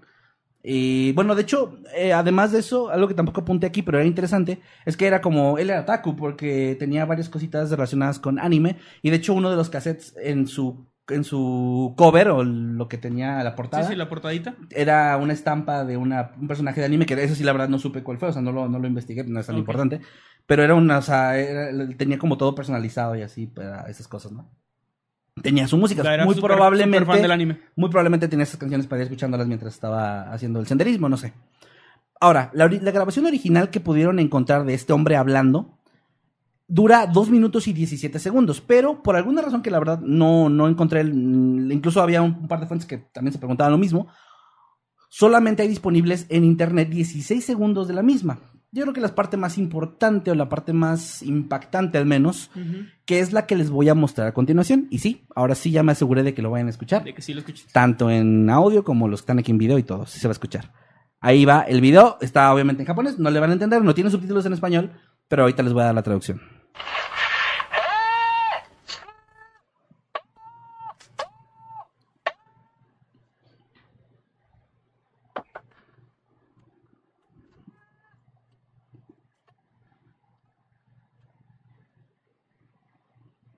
Muy bien. Eso que acaban de escuchar es un hombre que grabó esto diciendo lo siguiente. Primero que nada, como ahora sí que la barrera del idioma no importa, para detectar que era alguien desesperado, que estaba Claro. gritando y que estaba siendo intencionalmente lento en la forma en la que lo decía como para ser más claro. Ahorita vamos a llegar a todo todo el- la especulación de por qué, por qué es por qué es esto. Perdón, por qué esto pasó así. Y la transcripción completa, no de lo que acaban de escuchar, sino del audio completo es lo siguiente. SOS, ayúdenme. No puedo moverme del acantilado. SOS, ayúdenme. El lugar es donde encontré al helicóptero por primera vez. El Sasa es profundo y no se puede subir. Súbanme desde aquí. Para aclarar un dato aquí, Sasa o Sasa palmata es una especie de bambú que de hecho es originaria de Japón. A Dicen que no se escuchó. No es cierto. Ah, no es cierto. Eh, no, no se escuchó. Bueno, alguien dijo que no entendió, pero está en japonés, así que. No sé si creerlos están troleando. ¿Están troleando o, está, o están en serio, gente? Díganme. No quiero volver a ponerlos. Yo sé que la gente de internet no miente, así yo que... Es que no quiero volver a ponerlos y sí se he escuchado porque pues ya es mucho. A ver. A ver Alguien dice, no entendí si se escuchó o no. Ahí debería estar escuchando. No tendría por qué no. Sí, no, ahí está. Se supone que sí se escuchaba. Sí se escuchó. Ok, bueno, ya lo volví a poner por si alguien no lo había escuchado, no había entendido bien. Pero... Eso te pasa por decir que sí se va a escuchar. Ah, sí, ya. Eso me pasa por confiar en la gente. No aprendí nada de tu caso. No, no Y aprendiste en nada. estos mentirosos. Bueno, ahora, eh, el sasa, como dije, es un tipo de planta y eso se refiere, es un tipo de bambú que crece en Japón y se refería a que esto estaba muy alto y, y daba a entender que estaba en un acantilado o algo similar. Eso es lo que parece que da a entender en la grabación. Ahora, esto es extraño por varias razones. Primero que nada, donde se encontró el letrero y donde se encontraron las pertenencias y los restos óseos, no estaba cerca de ningún acantilado. Sí, dijiste que era un claro, así como plano. Era un claro muy grande. De, de hecho, en Google Maps, si ustedes buscan Asahidake SOS, supuestamente hay una ubicación marcada donde fue este, pues parece ser. Digo, hay, un, hay videos de lo del letrero, pero. Me imagino que ya quitaron el letrero. Bueno, no se ve en Google Maps, o al menos no se alcanza a distinguir, Ah, sabe. Yo creo que ya, la- deja tú que lo quitaran, a lo Sí, mejor. sí, lo- la naturaleza hizo lo suyo, claro. Pero aun- aunque yo creo más probable que lo hayan quitado, porque también sería confuso y puede ser un tema y tener un letrero que no. Bueno, no sé. Sí, Porque incluso si alguien llegara a perderse, no lo van a tomar en consideración el letrero si ya estaba ahí. es cierto. No sé, esto, esto sí no, no viene en ningún lado. Pero es mi especulación. Ahora, les decía, la voz en la grabación menciona estar varado en un acantilado y también dice no poder moverse, lo cual las autoridades conectaron muy rápido con el estado en que encontraron los huesos, con las fracturas bastante graves, de hecho, que tenían los huesos. Sospecharon o eh, teorizaron que tal vez en el momento en el que se hizo esa grabación ya tenía esas fracturas y por eso se refiere a que no puede moverse, pero esto no es claro. Ahora, si se dan cuenta y son observadores, hasta este punto de la historia, no he dicho que la voz en la grabación o los restos socios son Kenji Iwamura, solamente dije que encontraron su identificación, su licencia de conducir. Esto es debido a que no se ha podido comprobar, o no se sabe si se pudo comprobar, que se trate de él. Las pertenencias sí son de él porque al encontrar todo esto contactaron a sus padres Ajá. y ellos pudieron identificar y también algunos conocidos y amigos que estas eran pertenencias de él. Ahí fue donde se supo que era una persona muy fan del anime, que la grabadora era suya, los zapatos sí coincidían con el tipo de ropa que usaba, o sea, sí, las pertenencias eran de él. Pero los, la parte de la grabación fue un tema muy debatido porque no supieron identificar si era su voz. Sus padres dijeron que de hecho creían que no lo era, creían que era alguien más. Y esto es raro porque si bien obviamente en la grabación se escucha la voz de esta persona, agitada, asustada, nerviosa, etcétera, tal vez adolorida, creo que es muy difícil que una persona no pueda identificar la voz de un ser tan cercano como un Sí. hijo. Pero también aquí, y esta es una parte donde ya se teoriza, la gente en internet, los posts y los blogs donde se sube esta historia, en que tal vez sea un tema también de negación de los padres, o simplemente que no pudieran identificarlo, y esto sí lo creo hasta cierto punto, porque ha pasado aquí en Latinoamérica. ¿Qué sucede cuando a una persona, especialmente una madre, un padre, reciben una llamada de que su hijo o su hija fue secuestrado? Sí, normalmente le encuentran. Le ponen una voz, Ajá. mamá, ayúdame, sí, estoy con esas personas, y la mente es peligrosa. Te hace creer que si estás escuchando a tu hija o a tu hijo, aunque no se parezca en nada a la voz. No sé si esto pueda funcionar al revés cuando estás en negación y dices, no, es que no puede ser mi hijo. Porque como no pudieron identificar que los huesos fueran de él, podría llegar a ser un tema que ellos dijeran que no era, no era así, ¿no? Sí. Ahora, eh, bueno, esta parte ya me la.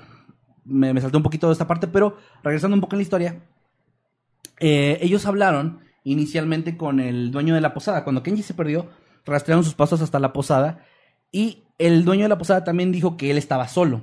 Ahora, porque eso es importante, porque si alguien más hubiera sido el de la voz de la grabación, nadie sabía quién podía ser esa persona, porque Kenji no había dicho que iba a ir con nadie, llegó a la posada solo, se quedó ahí solo y fue a excursionar solo. Entonces, ¿quién, quién, si hubiera una segunda persona y realmente esta voz no le perteneciera a él, esto sería un completo misterio, porque tampoco reconocían la voz de algún allegado, sus amigos o el círculo que se sabía que tenía más, sí. no era, o sea, no faltaba nadie. Y lo más importante, se revisó eh, el reporte de personas desaparecidas en esas mismas fechas, en esas mismas zonas, y no había nada. Mm. Eso no coincidía, ¿no? Ahora, otro problema importantísimo que también yo creo que fue parte de lo que confundió a la familia, a los amigos y a los medios en la época, es que inicialmente los huesos, eh, los restos óseos, fueron llevados a la Universidad Médica de Asahikawa para su identificación y examinación. Sin embargo, ocurrió algo bastante extraño y es que en la universidad reportaron que los huesos le pertenecían a una mujer con tipo de sangre O. Ok. Esto era raro porque pocos días después de esto se retractaron y avisaron diciendo que habían cometido un error y que no, que eran huesos de hombre y el tipo de sangre era A. O sea, se equivocaron en todo. Se equivocaron en todo, güey. Y yo revisé esto en varios lugares y estuve revisando incluso comentarios y todo, viendo si esto era algo que se pudiera dar, o sea, si fuera un error común, si pudiera pasar. Y parece que sí, parece que en esa época y en esa parte del mundo, la tecnología de identificación de, de ADN o del sexo de alguien basado en, en lo- en los huesos y el tipo de sangre era algo que era complicado y podía tener errores tan graves y tan, tan extremos como estos, que eran, o sea, era totalmente información equivocada, ¿no? Sí. Ahora, no sé si esto sea realmente así. Digo, me encantaría saber si alguien en la audiencia, alguien que a lo mejor tenga un poco más de conocimiento de este tema en particular, que, que pueda dar ahí un, un dato, si esto sí pasa o no pasa tanto. Pero bueno, el punto es que sucedió así. Ahora, otro dato que intenté investigar es si se había realizado alguna prueba de ADN que pudiera confirmar que estos restos fueran de Iwamura. Eso no era tan difícil. Pero en ninguna fuente de las que consulté mencionaban siquiera una prueba de ADN. Y entre lo que estuve investigando, había Es gente que comentaba, ajá, Ah, perdón, es que lo del ADN creo que sí fue hasta finales de los ochentas, ¿no? bueno, pero nunca se hizo, Ok. ni se ha hecho. Ya. O sea, eso no, pa- no ha pasado. Hasta Sí. el día de hoy no. Sigue siendo Nunca lo hicieron, ¿no? No, no, sigue, si- sigue sin, sin hacerse, ¿no? Y ponle que, diga- digamos que, que a lo mejor no, no había esa tecnología aún, pero no se menciona en ninguna fuente, ni siquiera de las más recientes de noticias, donde, y eso sí lo investigué en algún par de páginas eh, japonesas de noticias, donde hablan de que hace- hace 34 años, no sé qué, o hace 30 Ujú. años, las traduje así como pude en Google y no menciona nada de eso, o sea, no, ni siquiera como un intento, que Ajá. es algo que se hace mucho acá en, en esta parte del mundo. Según lo que encontré, parece que en Europa y en Asia no es tan común como acá en América el tema de las pruebas de ADN. Esto, esto también ya es especulación, porque lo vi en varios comentarios, pero había gente que decía que allá no pasa tanto esto de que no sepan quién es una persona porque los registros ah, en, en América suelen ser pierdes muy rápido el rastro de dónde vienes y el tema de ADN se pierde muy muy fácilmente, pero allá no, allá tienen como muy bien documentadas las- a las personas. No sé entonces qué tipo de pruebas hacen cuando encuentran algún cuerpo o huesos o algo así, no, lo desconozco por completo, pero bueno, sea como sea, en al menos en ninguna fuente de las que pude encontrar mencionaban nada del tema y eso se me hace gravísimo y súper vital porque esto resolvería esto muy fácilmente, ¿va? Pero como no se tiene esa información, hay aquí una teoría que yo, yo, yo, yo traje- traigo a la mesa con ustedes, que es que creo que tal vez sí se pudo haber hecho en algún momento, pero recordemos que en Asia y más específicamente en Japón, es una cultura muy diferente a la, a la occidental y tal vez esta información si se llegó a, a dar a conocer, tal vez solo se le dio a conocer a los familiares y tal vez, no lo sé, las, los medios eh, por allá tal vez no son tan de investigar esta información y sacarla de la familia y puede ser como que simplemente lo hayan dejado así, de que pues si la familia ya tiene información, raro, se pudo haber pasar. cerrado el caso de forma, bueno, a puerta cerrada por así decirlo. Ajá. No lo sé, ya también es algo que de nuevo es mucha especulación de mi parte, pero el punto es que no está la información o simplemente se perdió en la traducción entre el idioma original de este caso, que es japonés, a cualquier otro idioma en el que sea reportado. Ahora, sea como sea, lo que sí se sabe es que el día de hoy, oficialmente, el estatus de Kenji Iwamura es desaparecido y solamente las autoridades creen que está muerto Ajá. ya no lo están buscando. Pero no, es, no está dado oficialmente por muerto, ni que se sepa. Sí. No hay registros oficiales donde ya se supo que son sus restos, aunque es lo más probable. No es está que- confirmado, ¿no? Pero No está confirmado. Sí, es lo más probable. Ahora, la historia no termina aquí. Tras analizar toda esta situación, las autoridades se encontraron con un problema. Y es que si asumimos que la voz en la grabadora y los huesos son de Kenji, aún así quedan un par de preguntas importantes en el aire. No sé si recuerdan el dato que les pedí que guardaran. Pero antes de eso, en primer lugar, ¿por qué en su grabación, de nuevo asumiendo que sí es él, menciona el acantilado, menciona que no se puede mover y menciona cosas que no estaban cerca de donde lo encontraron? Y no solo donde lo encontraron, sino donde encontraron sus pertenencias, el letrero, porque el hecho de que sus huesos estuvieran esparcidos, que hubieran encontrado los, los restos muy lejos, era fácil de explicar. Simplemente aquí metemos la parte de los animales, de los depredadores, algún animal que hubiera encontrado los restos de él o lo hubiera encontrado vivo Sí. y lo hubieran arrastrado a otra parte. Esto no es difícil de entender, pero las pertenencias y el letrero pues sí es difícil. Ahora, también en la grabación menciona que no se puede mover, como dije antes, pero esto no o sea, nunca dice que está sufriendo alguna lesión. Y también se desconoce realmente bien por qué hizo esa grabación, cuál era el objetivo. una, una teoría muy, muy recurrente es que tal vez lo hizo a modo de que si en algún momento, por alguna lesión o una lesión que ya tenía, no podía hablar y veía rescatistas, escuchaba algún helicóptero, quisiera reproducir la grabación para que para llamar la atención. Pero eso es solo una teoría. Sí, igual es raro, pero... No sé qué me está pasando en la garganta, perdón. Se me está secando un poco la garganta. Mm, entonces, ajá, es lo que se tiene, ¿no? Es lo que se cree. Ahora, eh, también la línea de tiempo es confusa porque en algún momento tuvo que tener esa fractura. Y eso sí se supo que fue en vida. Entonces no se sabe si primero hizo la grabación, si primero hizo el letrero, si primero eh, se fracturó, no, no se sabe. Pero obviamente la lógica nos dice que no pudo fracturarse antes de hacer el letrero. Aunque aún así, lo que no se explica es cómo hizo el letrero. Porque entre todas sus pertenencias no encontraron en ningún lado algún tipo de herramienta como un hacha que le hubiera podido servir para realizarlo. Y que dijeron que con la herramienta adecuada era tardarías mucho Dos y sin herramienta adecuada pues es No se puede. muy difícil. y menos porque sí, los troncos tenían un corte preciso. O sea, alguien, quien hizo ese, ese letrero tenía que tener una herramienta.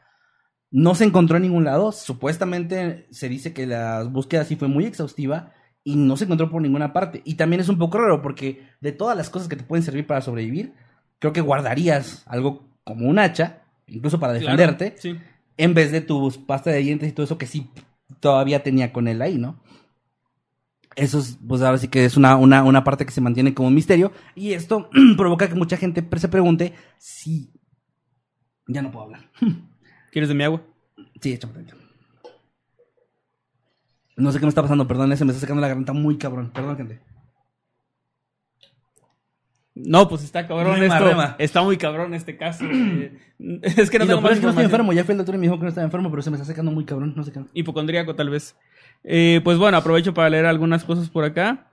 Eh, dice que vaya yo por agua para ti. Perdón, perdón, gente. En serio, discúlpenme. No, ovnis, dicen fantasmas. no había estado ambos. así en todo el día y estaba hable y hable. Om- ovnis. Ovnis fantasmas o ambos. Ovnis fantasmas. Ahora, les decía que eh, hay muchas incógnitas en este caso y las teorías van desde que Kenji pudo haber estado con otra persona o que se encontró con alguien o incluso que alguien le quitó la vida y, y esa persona fue la que hizo el letrero, pero la verdad es que todo esto se basa en pura especulación, no hay prácticamente ninguna prueba de esto. Y, a ver, esta es la parte en la que a algunos no les va a gustar lo que voy a decir. Casi en todos los lugares que encontré videos, blogs, etcétera, aquí cierran la historia. Aquí ya dan el punto final y es un gran misterio de Japón. misterio. ah. Un gran misterio de Japón sin respuesta. Nadie sabe quién pudo haber hecho el letrero.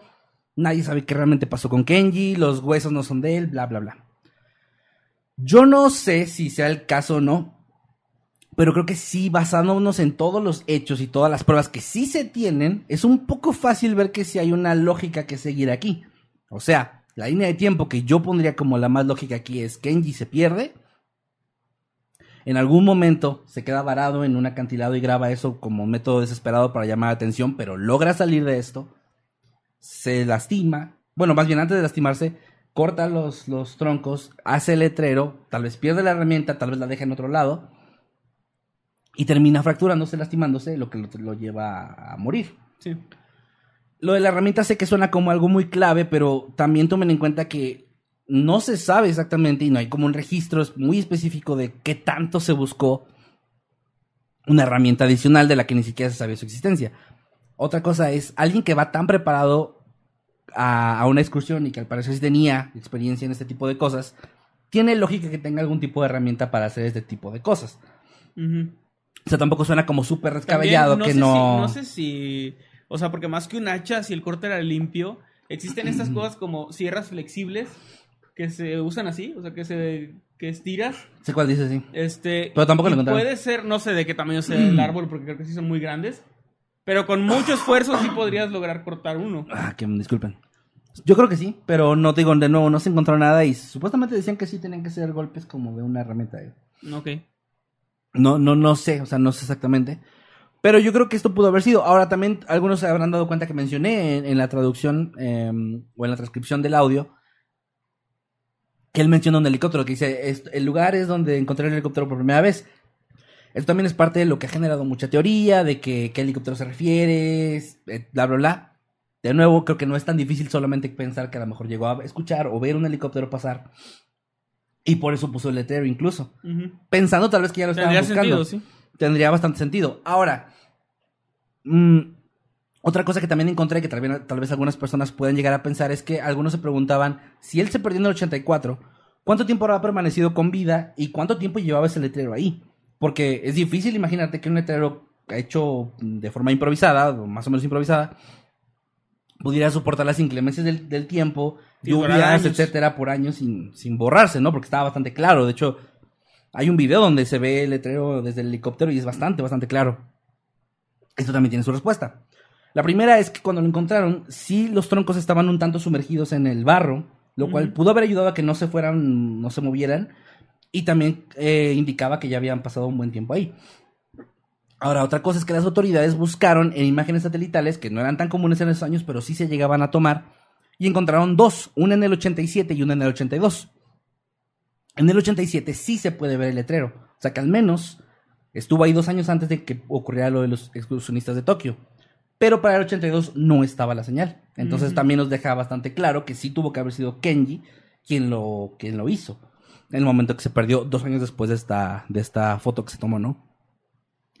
Y bueno, de ahí en fuera, eh, pues que perdón, toda esta información es la que les acabo de decir. Yo creo que sí es un caso que es bastante interesante, que tiene sus misterios, que tiene datos no muy claros, que mucha de la información tal vez la policía no la hizo pública, los medios no la compartieron o las traducciones no la, no la toman.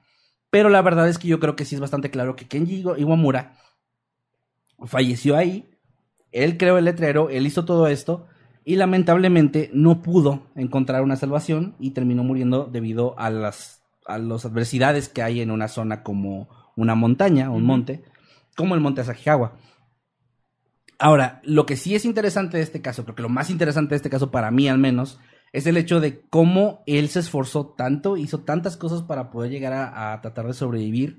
Hizo algo súper inteligente que es el letrero, buscar un claro y buscar eh, cómo armar un letrero de ayuda.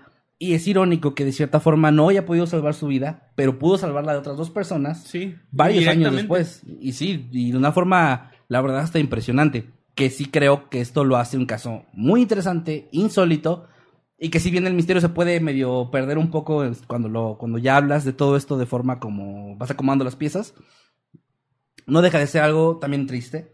Claro. Y también creo que, que vale la pena volver a contar y mantener de cierta forma vivo. Y ya no puedo hablar otra vez. Ok, ¿quieres que te traiga agua? ¿En serio? Voy por, voy por agua mientras platico con la gente. Va, ok. Aquí queda tu tema entonces. ¿Eh? Ahí queda tu tema. No, ahorita. Ah, sí. Sí, ah, bueno. Vamos a ver más, más este, especulaciones. Bueno, gente, Kevin se está muriendo, así que fue por agua. Yo me quedo aquí con ustedes un ratito. Y pues no sé, ojalá que no se muera, ojalá que esté bien. Y si se muere, ojalá que se aparezca para poder grabarlo y monetizarlo. Pero bueno, ¿qué opinan ustedes de este caso? Está muy interesante, muy triste. Yo sí me voy por la teoría de que, de que sí fue este chico. Y bueno, básicamente la cronología que manejó Kevin creo que es correcta. Dicen, la verdadera pregunta es, ¿dónde quedó el verano del 2016? ¡Ey! Alta referencia, escuchen mi nueva rola por ahí en las plataformas, verano del 16. Eh, Kevin se ve más gordo, ey, no sean así, no sean así, Román. Dice, ya me lo perdí todo, no, no, no. Pueden- gordo. Fue, fue Román. Ah, no, pues sí, como que. Chale, dicen por acá. Perdón, gente, es que ¿Ya? no sé qué onda, ¿eh? O sea. Brujería, yo creo que es brujería. Ah, ya me dijeron en Instagram varias veces que me haga limpias, pero ya fue el doctor dice que no tengo. No tenía nada. De limpias, pero en tu casa, güey, está lleno de polvo. Eso debe ser. Eh, pues no, eh, gracias gente también por, ah, pues por los superchats, podemos ir leyendo, Perdón, perdón. leyendo lo que nos han estado enviando. Solo que no recuerdo exactamente dónde nos quedamos, ¿te acuerdas tú? Eh, ahorita voy. Bueno, dice, eh, me gustan las playeras, gracias, negropasión.com, ahí pueden encontrarlas. Busquen en el apartado de Mundo Creepy, estamos en el apartado de podcast y luego dice Mundo Creepy. Es correcto. Ahí es donde encuentran nuestras playeras oficiales. Saludos Nos de quedamos Matamoros, en la Emanuel. cueva. Ah, y también Kevin dice. Ah, gracias. ¿Se acordaron de ti, güey? No, pues gracias. ¿Nos quedamos dónde, perdón? Después de, la, de los dos superchats de la manicueva, Ajá. el Ah, que ok, sigue ya, es ya. el de Vanessa CM. Vanessa CM dice, Bellos, soy de Lima. En noviembre visité CDMX. Una pena que no había ningún evento para que firmen mi libro, dice. Tengo que, ter- que regresar a conocer más lugares en México, así como a ustedes, los, T- los TKM, y Muchas mándenme gracias. saludos con voz de locutor porfis. Los extrañé. Y nos dice Vanessa CM, claro que sí. Hola, ¿qué tal? Buenos días, tardes o noches. Los saludos a su amigo Nightcrawler. Y su amigo Masketman. Y es un saludo muy especial para Vanessa CM.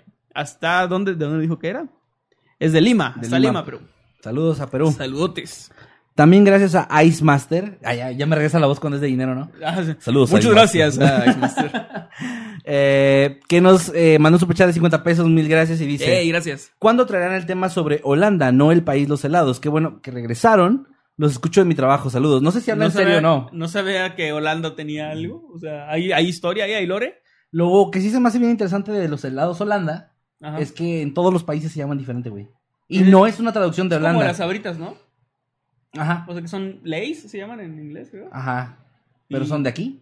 Pues sí, pero tienen, entonces. otro, tienen otros nombres, no sé. Bueno. Eh, Kika Méndez por acá ya tiene 14 meses como habitante pro y nos dice, el libro besado fue para Dana, No, es cierto. ay, gracias, gracias Saludos, por chicos, perdón, saludos, perdón. saludos. De- Es cierto, saludos a Dana. Saluditos. Ya me acordé, es, es verdad, sí, sí, sí, en su, Sudemux. A Mariachi Waffles Locos, que gran username, dice, ya extrañaba ver Noctámbulos mientras chambeo. Celebremos con unos elotes, sigan así, los admiro mucho, Ay, qué guapos. rico. Saludos desde Truckee, California. Ey, saludos hasta California. Saludos, si te Ajá. sabes la de chambear. Sí, sí se la sabe. A diferencia del, del pelón del primer caso. Y de mí, Y de, vengo a chambear y vengo enfermo. Half-Life Dev nos deja un superchat de 50 pesos argentinos. Muchas gracias. Dice: Saludos, los estoy viendo con mi sobrina como siempre. Le pueden mandar un saludo con voz de narrador a mi sobrina Milena. Qué buen nombre, Milena. Hola, ¿qué tal? Buenos días, tardes o noches. Los saludo a su amigo Nightcrawler. Y Y, su amigo Masketman. este es un saludo súper especial para Milena. Saluditos, Milena, que estés muy bien. Abrazos. Saludos. Perdón. También por acá, Ice Master dice, ¿qué pasó con Secretos Indiscretos? Recién lo escuché.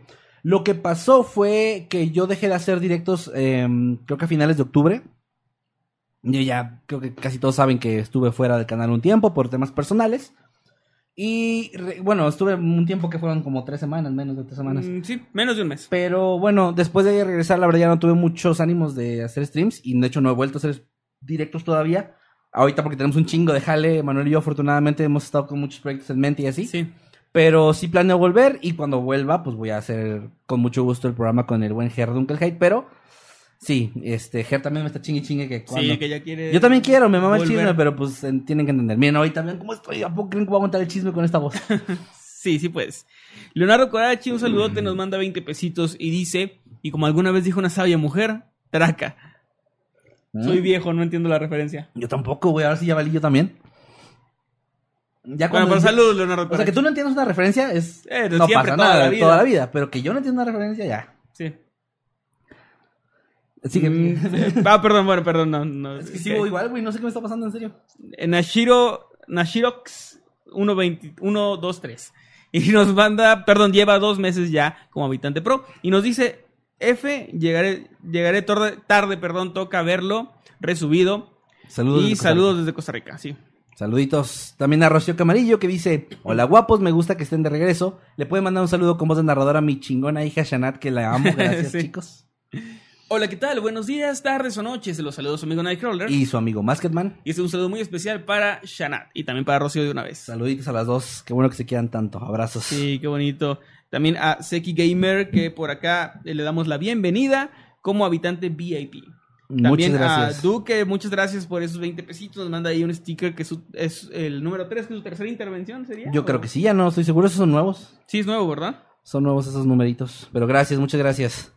Eh, ay, perdón, me perdí. Sí. Ah, bueno. Saludos también a. Seki. ¿No? eh, no, es que dije, dije Seki Gamer, pero no, no leí este. Ah, es Me, verdad. confu- me confundí ahí, pero a Seki Gamer que dice, hola chicos, los admiro mucho.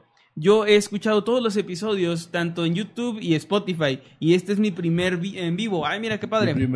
Gracias por este programa y, y sus videos que me, que me acompañan diario en el trabajo. Un saludo para ti. Muchas Para gracias, ti, Seki. Seki. Abrazos. Eh, ahora sigue Duque, ¿no? Ajá. Es que me está como que glitchando aquí. A ver. Sí, aquí también a mí se como que se baja repentinamente. Bueno, dice, hoy no los podré ver en vivo, pero mañana los veo en el futuro. Un saludo para todos los colegas traileros. ¡Ey! Saludos a todos los colegas Que tienen traileros. historias que buenas, ¿eh? Tienen muy buenas historias y gracias porque nos escuchan ahí mientras están en el camino. Muchas gracias. Este, abrazos para todos. Un saludote para Milena Miller, que nos manda eh, siempre los argentinos. Dice, saludos chicos, me pueden mandar un saludo para mí y para todos los integrantes del programa del show de los... ¿Qué dice? El show de Marcos Valdés. El show de Marcos Valdés, sí.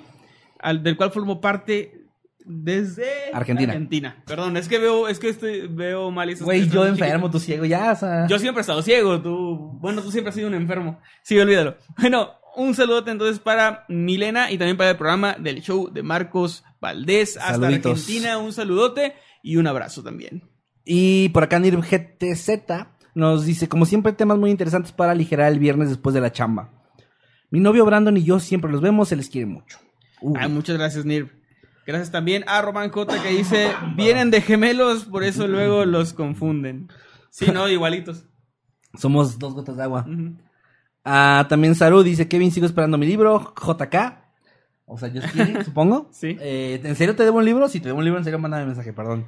Por cierto, ahorita que dijiste que nos confunden, vi que en un en uno de los videos recientes, creo que el del miércoles decía, saludos Kevin y Masketman. ¿Otra vez?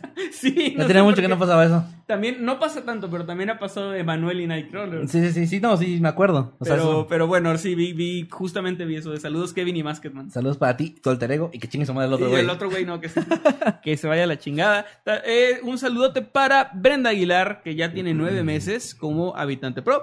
Di- y usa su mensaje para decirnos, eh, chingo mucho, pero ¿cuándo viene a Ciudad Juárez? Es que no depende de nosotros como tal. O sea, si por nosotros mucho. fuera, si por nosotros fuera el fin de semana nos vamos a Ciudad Juárez. Pero dependemos de que, nos, de que haya un evento al que nos inviten y pues eso, ¿no? Que, organ- que organicen algo y vayamos. Sí, chinguen a la editorial. Chinga la editorial, díganle a la editorial reverberante de que eh, tráiganlos para Juárez. Y, No, pero fuera de broma sí ayuda, porque ellos, me Sí. acuerdo, no voy a decir la ciudad porque todavía está en veremos, Ajá. pero me acuerdo que ellos nos han dicho de que, oigan, hemos recibido un montón de mensajes, comentarios de tal lugar, tal que quieren que vayamos, hay que planear algo, ¿no? Sí sirve, sirve mucho con ellos, eh, que sí, sí. que este año también les recordamos que ya estamos iniciando como nuestra segunda parte, digamos, de la gira de presentaciones del libro. Y el, eh, la primera presentación del año va a ser el día 3, por ahí tenemos el... Aquí está el cartelito. El día 3, el sábado 3 de febrero, la entrada es completamente libre y será aquí en Querétaro, en El Cuervo de Pou. Aquí, ahí nos pueden ver y también será la presentación del libro llamado El Ego de las Hormigas. Es correcto. Vamos a estar por allá, firma de libros, fotos de lo que ustedes gusten. La entrada es libre y no tienen que comprar libro ni nada, no, o sea, no están obligados a nada. Pueden ir simplemente a vernos y saludarnos. No tienen que comprar nada. Solo no moralmente. Sí, no, solo están obligados moralmente. Pero no, no es cierto. No, pero no, no vamos a. O sea, no se les niega la entrada, ni foto, ni, ni video, ni nada. No, pero cuando tome la foto, cuando voy a poner jeta, si no compraste el libro. No, Bueno, no es cierto, no. vamos a. Eh, también un saludo Te faltó, por te acá. saltaste el de Román. Ay, perdóname. Que dice, ¿sabían que en algún lugar de un gran país olvidaron construir un lugar donde no queme el sol y al nacer no haya que morir? ¿No sí, yo sí sabía, yo sí Yo no sabía. sabía. Di- Dicen, de hecho, que. ¿Que ¿En las sombras? que en las sombras mueren genios sin saber de su magia, concebida mucho antes de nacer. Y un silbido pedirlo. Un silbido cruza el. No, ya, güey, ya. Bueno, Ya se este, entendió. Leonardo Corachi nos manda 20 pesitos, muchas gracias. Dice: Lo de Traca es por Jerry Mua. Ah, es que Orieri Moa es alguien que no sigo. Estoy igual de perdido. Pero un saludote a Leonardo Sí, y, a, no, y a. Jerry Mua. No, yo no. No sé quién es, pero Pues no la conozco bien, o sea, nada más sé que... No, pero un saludo, ¿por, por qué no? Te voy a decir por qué. Ah, te cae mal. Es, una persona mala, no digan que Te voy a decir por qué. Ella asesinó a 30. No, es cierto. No, no, no, entonces no. Que siga haciendo lo que hace. Jerry Moa es líder, No, de, no, no. es líder de un cártel, güey. no, no, ¿en serio? No, no, no. No, lo que pasa es que su música es muy, este... Ah, es música. Bueno, hace música. Es música, es, o sea, es músico, es músico se le dice. Sí. Es música, ella es música y es arte. No, pero sí, este, no me gusta mucho lo que hace porque tengo unas primitas que lo escuchan de repente y es muy vulgar. Y eso- ya soy un viejo que dice, eh, escuchen esas vulgaridades. Ah, ok. Entonces, como que sí me da como que, ah, no. Ah, mi, mi sobrinito ahorita está en su etapa de. Ay, se peleó con las armies. Eh. Jerimoa se acaba de pelear con las armies, les dijo que, que ella tiene más oportunidad de estar con los chinos que ellos adoran que ellas. Y que ya nadie los va a querer a ellos nunca y no sé qué. Y se le fueron Ok, encima a las así como gratuitamente. ¿o Sí, pues no sé qué pasó, güey. Le, le insultó a alguien con una foto de algún idol de K-pop. Y dijo, ah, pues yo tengo más oportunidades que estar con ese güey que tienes de foto de perfil que tú, pinche, no, No sé qué. Y luego dijo que a todas igual. Y yo, sí, sí, sí. no, Vamos a transformar este podcast en algo de chismes de farándula. Estaría bueno. Estaría bien. Bueno, pues un saludo entonces. a- no, no sé, ya no sé si mandar saludos, pero sí, salud. Este, ¿te parece bien si luego de nuevo comentarios y tú. Claro, me voy, a- me voy acá a, a los X. No insistir con saludos, por favor. Ah, bueno, sí, gracias, Ghost, por eso. Saludos a Ghost.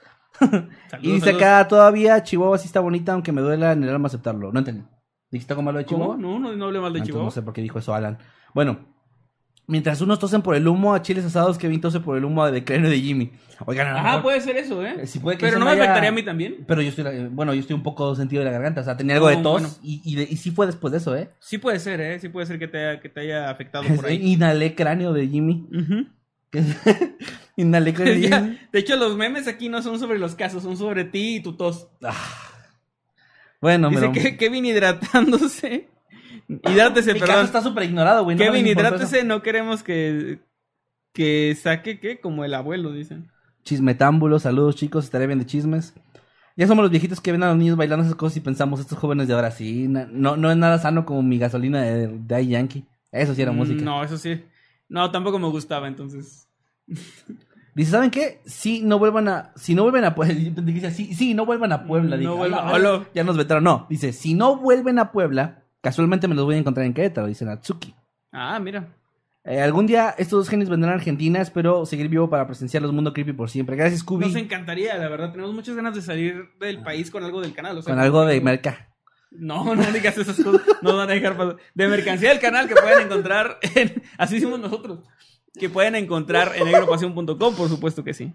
Les vamos a llevar merca allá a Colombia. No. Y a Argentina y a Perú. y Gracias por no- acompañarnos, gracias por acompañarnos.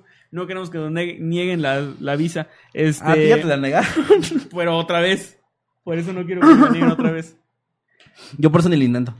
Eh, cuídate esa pulmonía, ya, ya es pulmonía, güey. Ay, te vas a morir. A ver, ya va a acabar el programa, ya, ya esta parte ya los que se quieren ir ya se fueron, o sea, que ya, Ya. me valen madre estos güeyes, ya se fueron, a platicar algo rápido. quedan- siempre se quedan solo 626 personas, que son esos verdaderos fans. No, pero no, no los 790 y tantas horas. No.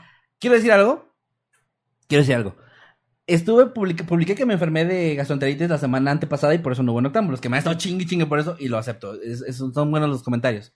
Esta semana me, me sentí un poco mal de la garganta. A mi hija le dio una infección en la garganta y yo dije, ah, pues me la está pegando. Fui al doctor, el doctor me dijo, no tienes infección, pero sí tienes algo irritado, te, me mandó medicina. Me he estado tomando mi medicamento. Puse una story de que, oigan, pues parece que estoy enfermo otra vez. Güey, la gente es bien... Paranoica, ¿no? Pero eso es como una... Vi publicaciones de. Es como una mamá. Sí va, sí va a haber noctámbulos. Es como una mamá así de preocupada, pero es mal pedo, güey, de... No, ya, te vas a morir. No, no necesitas ir con el doctor No, porque... yo- un tío se murió De eso de se murió un tío. Ese tipo de comentarios... A ver, no me ayudan en nada, ¿eh?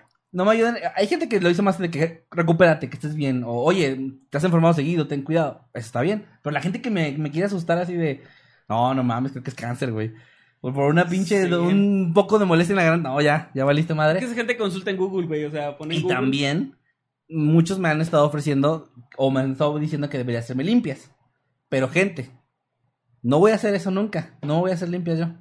Porque no, o sea, quiero llegar al punto de mi vida donde, el día, el día que me muera, joven o viejo, sabiendo que si me fue bien en la vida no fue porque me hice una chingada limpia. soy como el güey ese que estuvo tronando sus manos para lo de la artritis, de que si tronaba los dedos, la- bueno, así soy yo, pero con las limpias, de que no voy a hacer limpias para que vean que son mamadas, que, que no. O sea, yo, yo, yo puedo llegar viejo sin limpias o no llegar, ¿verdad? Pero no es por las limpias.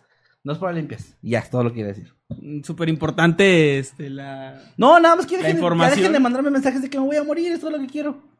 Bueno. No me voy a morir.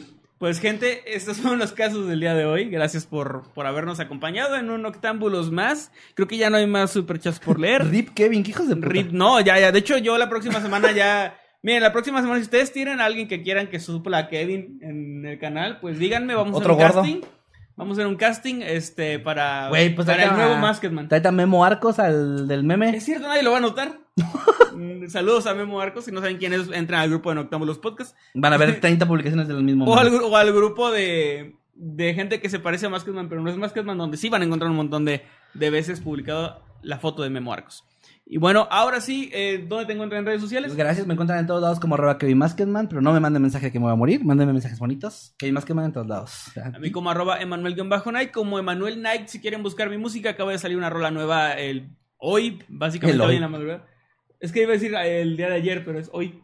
Este, la, la rola se llama El Hoy. No, no es cierto. La rola se llama Verano del 16. De hecho, viene ya también el video oficial de esa canción donde está participando el público. Así que si ustedes quieren participar, vayan a mis redes sociales. En Instagram es donde, donde tengo un reel que lo explica y también estoy compartiendo stories al respecto para que sepan cómo participar y cómo aparecer en este video que está quedando bien chido. Ya le avancé a la edición. Y pues, eh, bueno, ahora sí, sin más que decir, creo que ya no hay mucho más. Gracias por haber estado aquí en otra noche de Noctámbulos. Gracias por poner azul ese hermoso chat. Soy Don Cangrejo cuando se va con la manzana. Tú ayúdame haciendo lo de la. lo de la- Y tú, siempre me, me Siempre terminas avergonzándome. avergonzándome. Que estén muy bien, nos vemos la próxima semana con más Noctámbulos en vivo. Recuerden que cada viernes a las 8, ahora sí, es noche de Noctámbulos. Nos vemos, cuídense mucho. Nos vemos en el grupo para los memes. Bye. Bye. Es muy de viejo decirle rolas a las canciones. Sí. Yo soy viejo. Eres viejo.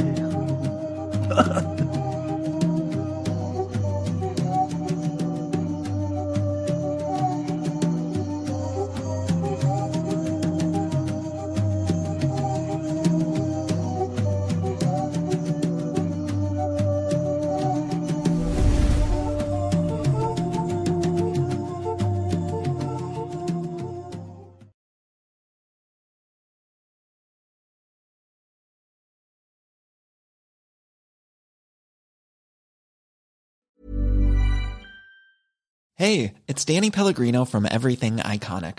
Ready to upgrade your style game without blowing your budget? Check out Quince. They've got all the good stuff shirts and polos, activewear, and fine leather goods, all at 50 to 80% less than other high end brands. And the best part?